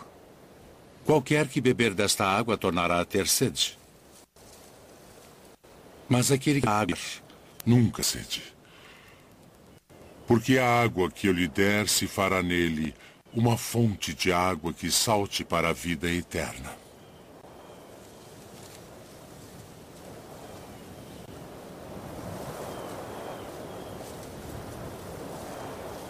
Senhor, dá-me dessa água, para que não mais tenha sede e não venha aqui tirá-la. Vai, chama o teu marido e vem cá. Não tenho marido. Disseste bem. Não tenho marido. Porque tiveste cinco maridos. E o que agora tens não é teu marido. Isto disseste com verdade. Senhor, vejo que és profeta. Nossos pais adoraram neste monte. E vós dizeis que é em Jerusalém o lugar onde se deve adorar.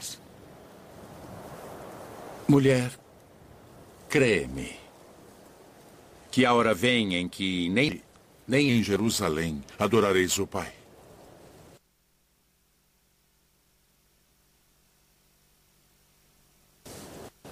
Vós adorais o que não sabeis. Nós adoramos o que sabemos porque a salvação vem dos judeus. Mas a hora vem, e agora é, em que os verdadeiros adoradores adorarão o Pai Espírito e em verdade. Porque o Pai procura tais que assim o adorem. Deus é Espírito. E importa que os que o adoram o adorem em espírito e em verdade.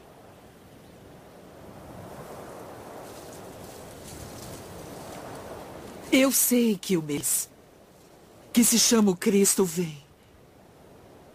E quando ele vier, nos anunciará tudo. Eu sou. Eu que falo contigo.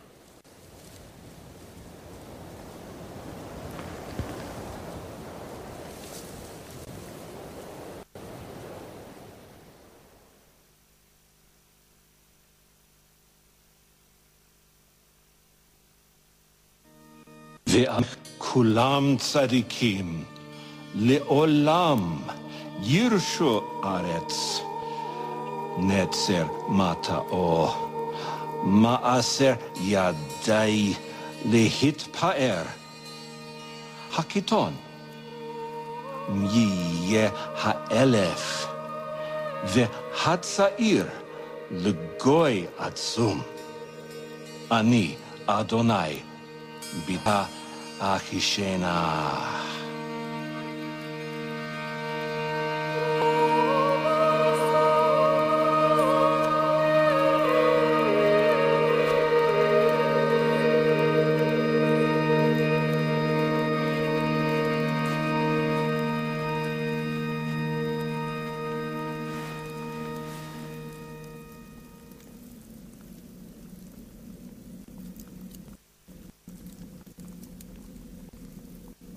Espírito do Senhor Deus está sobre mim.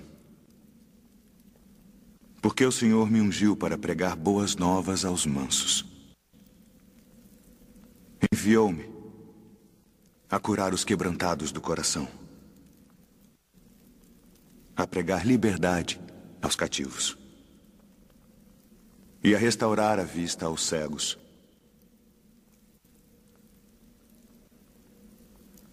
A pôr em liberdade os oprimidos. A o ano aceitável do Senhor.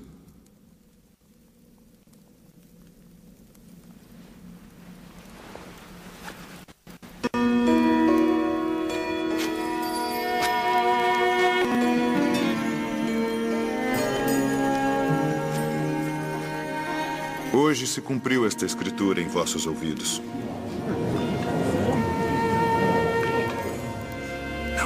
Este o filho de José?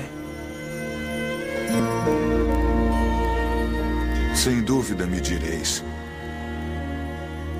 Faze aqui na tua pátria tudo o que ouvimos ter sido feito em Cafarnaum.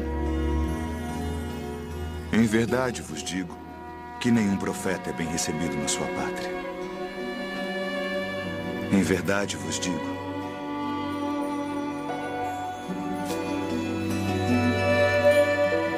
Que muitas viúvas existiam em Israel nos dias de Elias, e a nenhuma delas foi enviado Elias, senão a Sarepta, que é uma cidade de Sidom, a uma mulher viúva. E muitos leprosos havia em Israel e nenhum foi purificado, senão Naamã,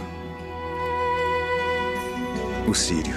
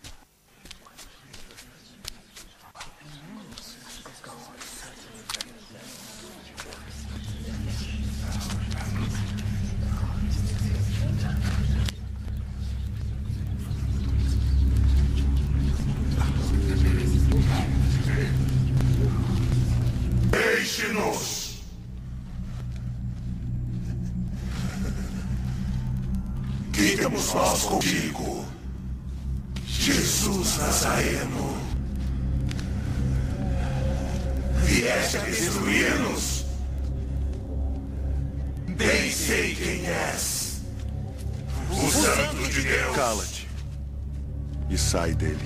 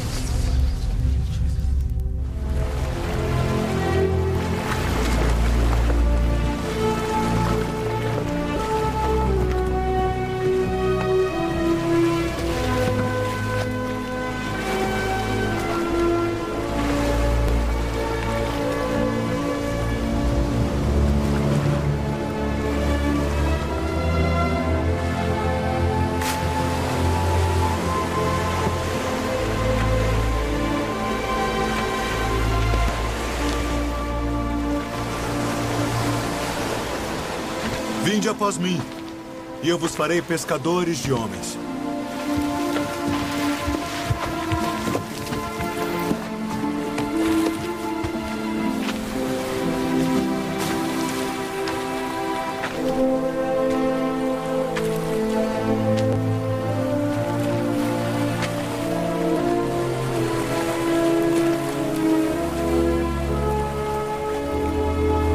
Vinde após mim, farei que sejais pescadores de homens.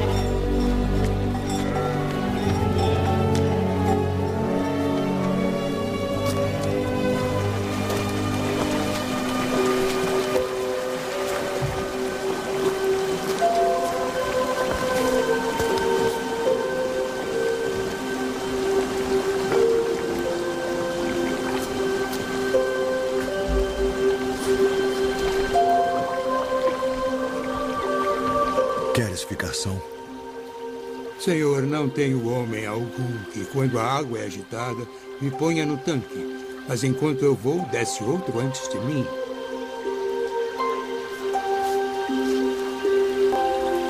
Levanta-te. Toma o teu leito e anda.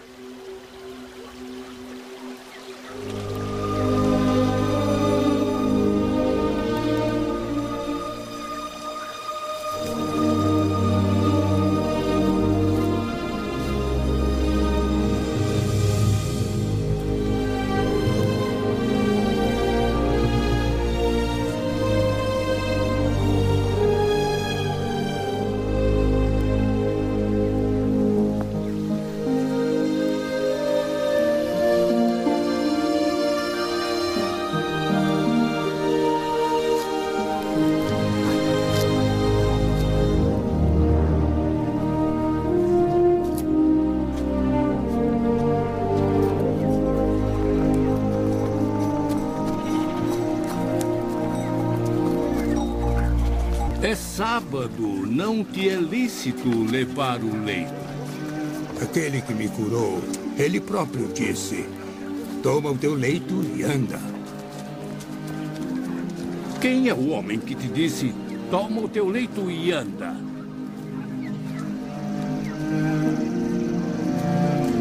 Porque deles é o reino dos céus. Bem-aventurados os que choram, porque eles serão consolados. Bem-aventurados os mansos, porque eles herdarão a terra. Bem-aventurados os que têm fome e sede de justiça, porque eles serão fartos. Bem-aventurados os misericordiosos, porque eles alcançarão misericórdia. Bem-aventurados os limpos de coração, porque eles verão a Deus. Bem-aventurados os pacificadores, porque eles serão chamados filhos de Deus. Bem-aventurados os que sofrem perseguição por causa da justiça, porque deles é o reino dos céus. Bem-aventurados sois vós quando vos injuriarem e perseguirem, e mentindo disserem todo o mal contra vós por minha causa. Exultai e alegrai-vos, porque é grande o vosso galardão nos céus. Porque assim perseguiram os profetas que foram antes de vós. Vós sois o sal da terra. E se o sal for insípido, para nada mais presta, senão para se lançar fora e ser pisado pelos homens. Vós sois a luz do mundo. Não se pode esconder uma cidade edificada sobre um monte. Nem se acende a candeia e se coloca debaixo do alqueire, mas no velador, e dá luz a todos que estão na casa. Assim resplandeça a vossa luz diante dos homens, para que vejam as vossas boas obras e glorifiquem a vosso Pai que está nos céus. Não cuideis que vim destruir a lei ou os profetas. Não vim para abrogar, mas para cumprir. Porque em verdade vos digo que até que o céu e a terra passem, nem um jota ou um tio se omitirá da lei, sem que tudo seja cumprido. Ouvistes que foi dito: olho por olho e dente por dente. Que vos parece? Ele é culpado de morte. É, morte. morte. Eu, porém, vos digo que não resistais ao mal. Mas se qualquer te bater na face direita, ofere-lhe também a outra. E ao que quiser pleitear contigo e tirar-te a túnica, larga-lhe também a capa.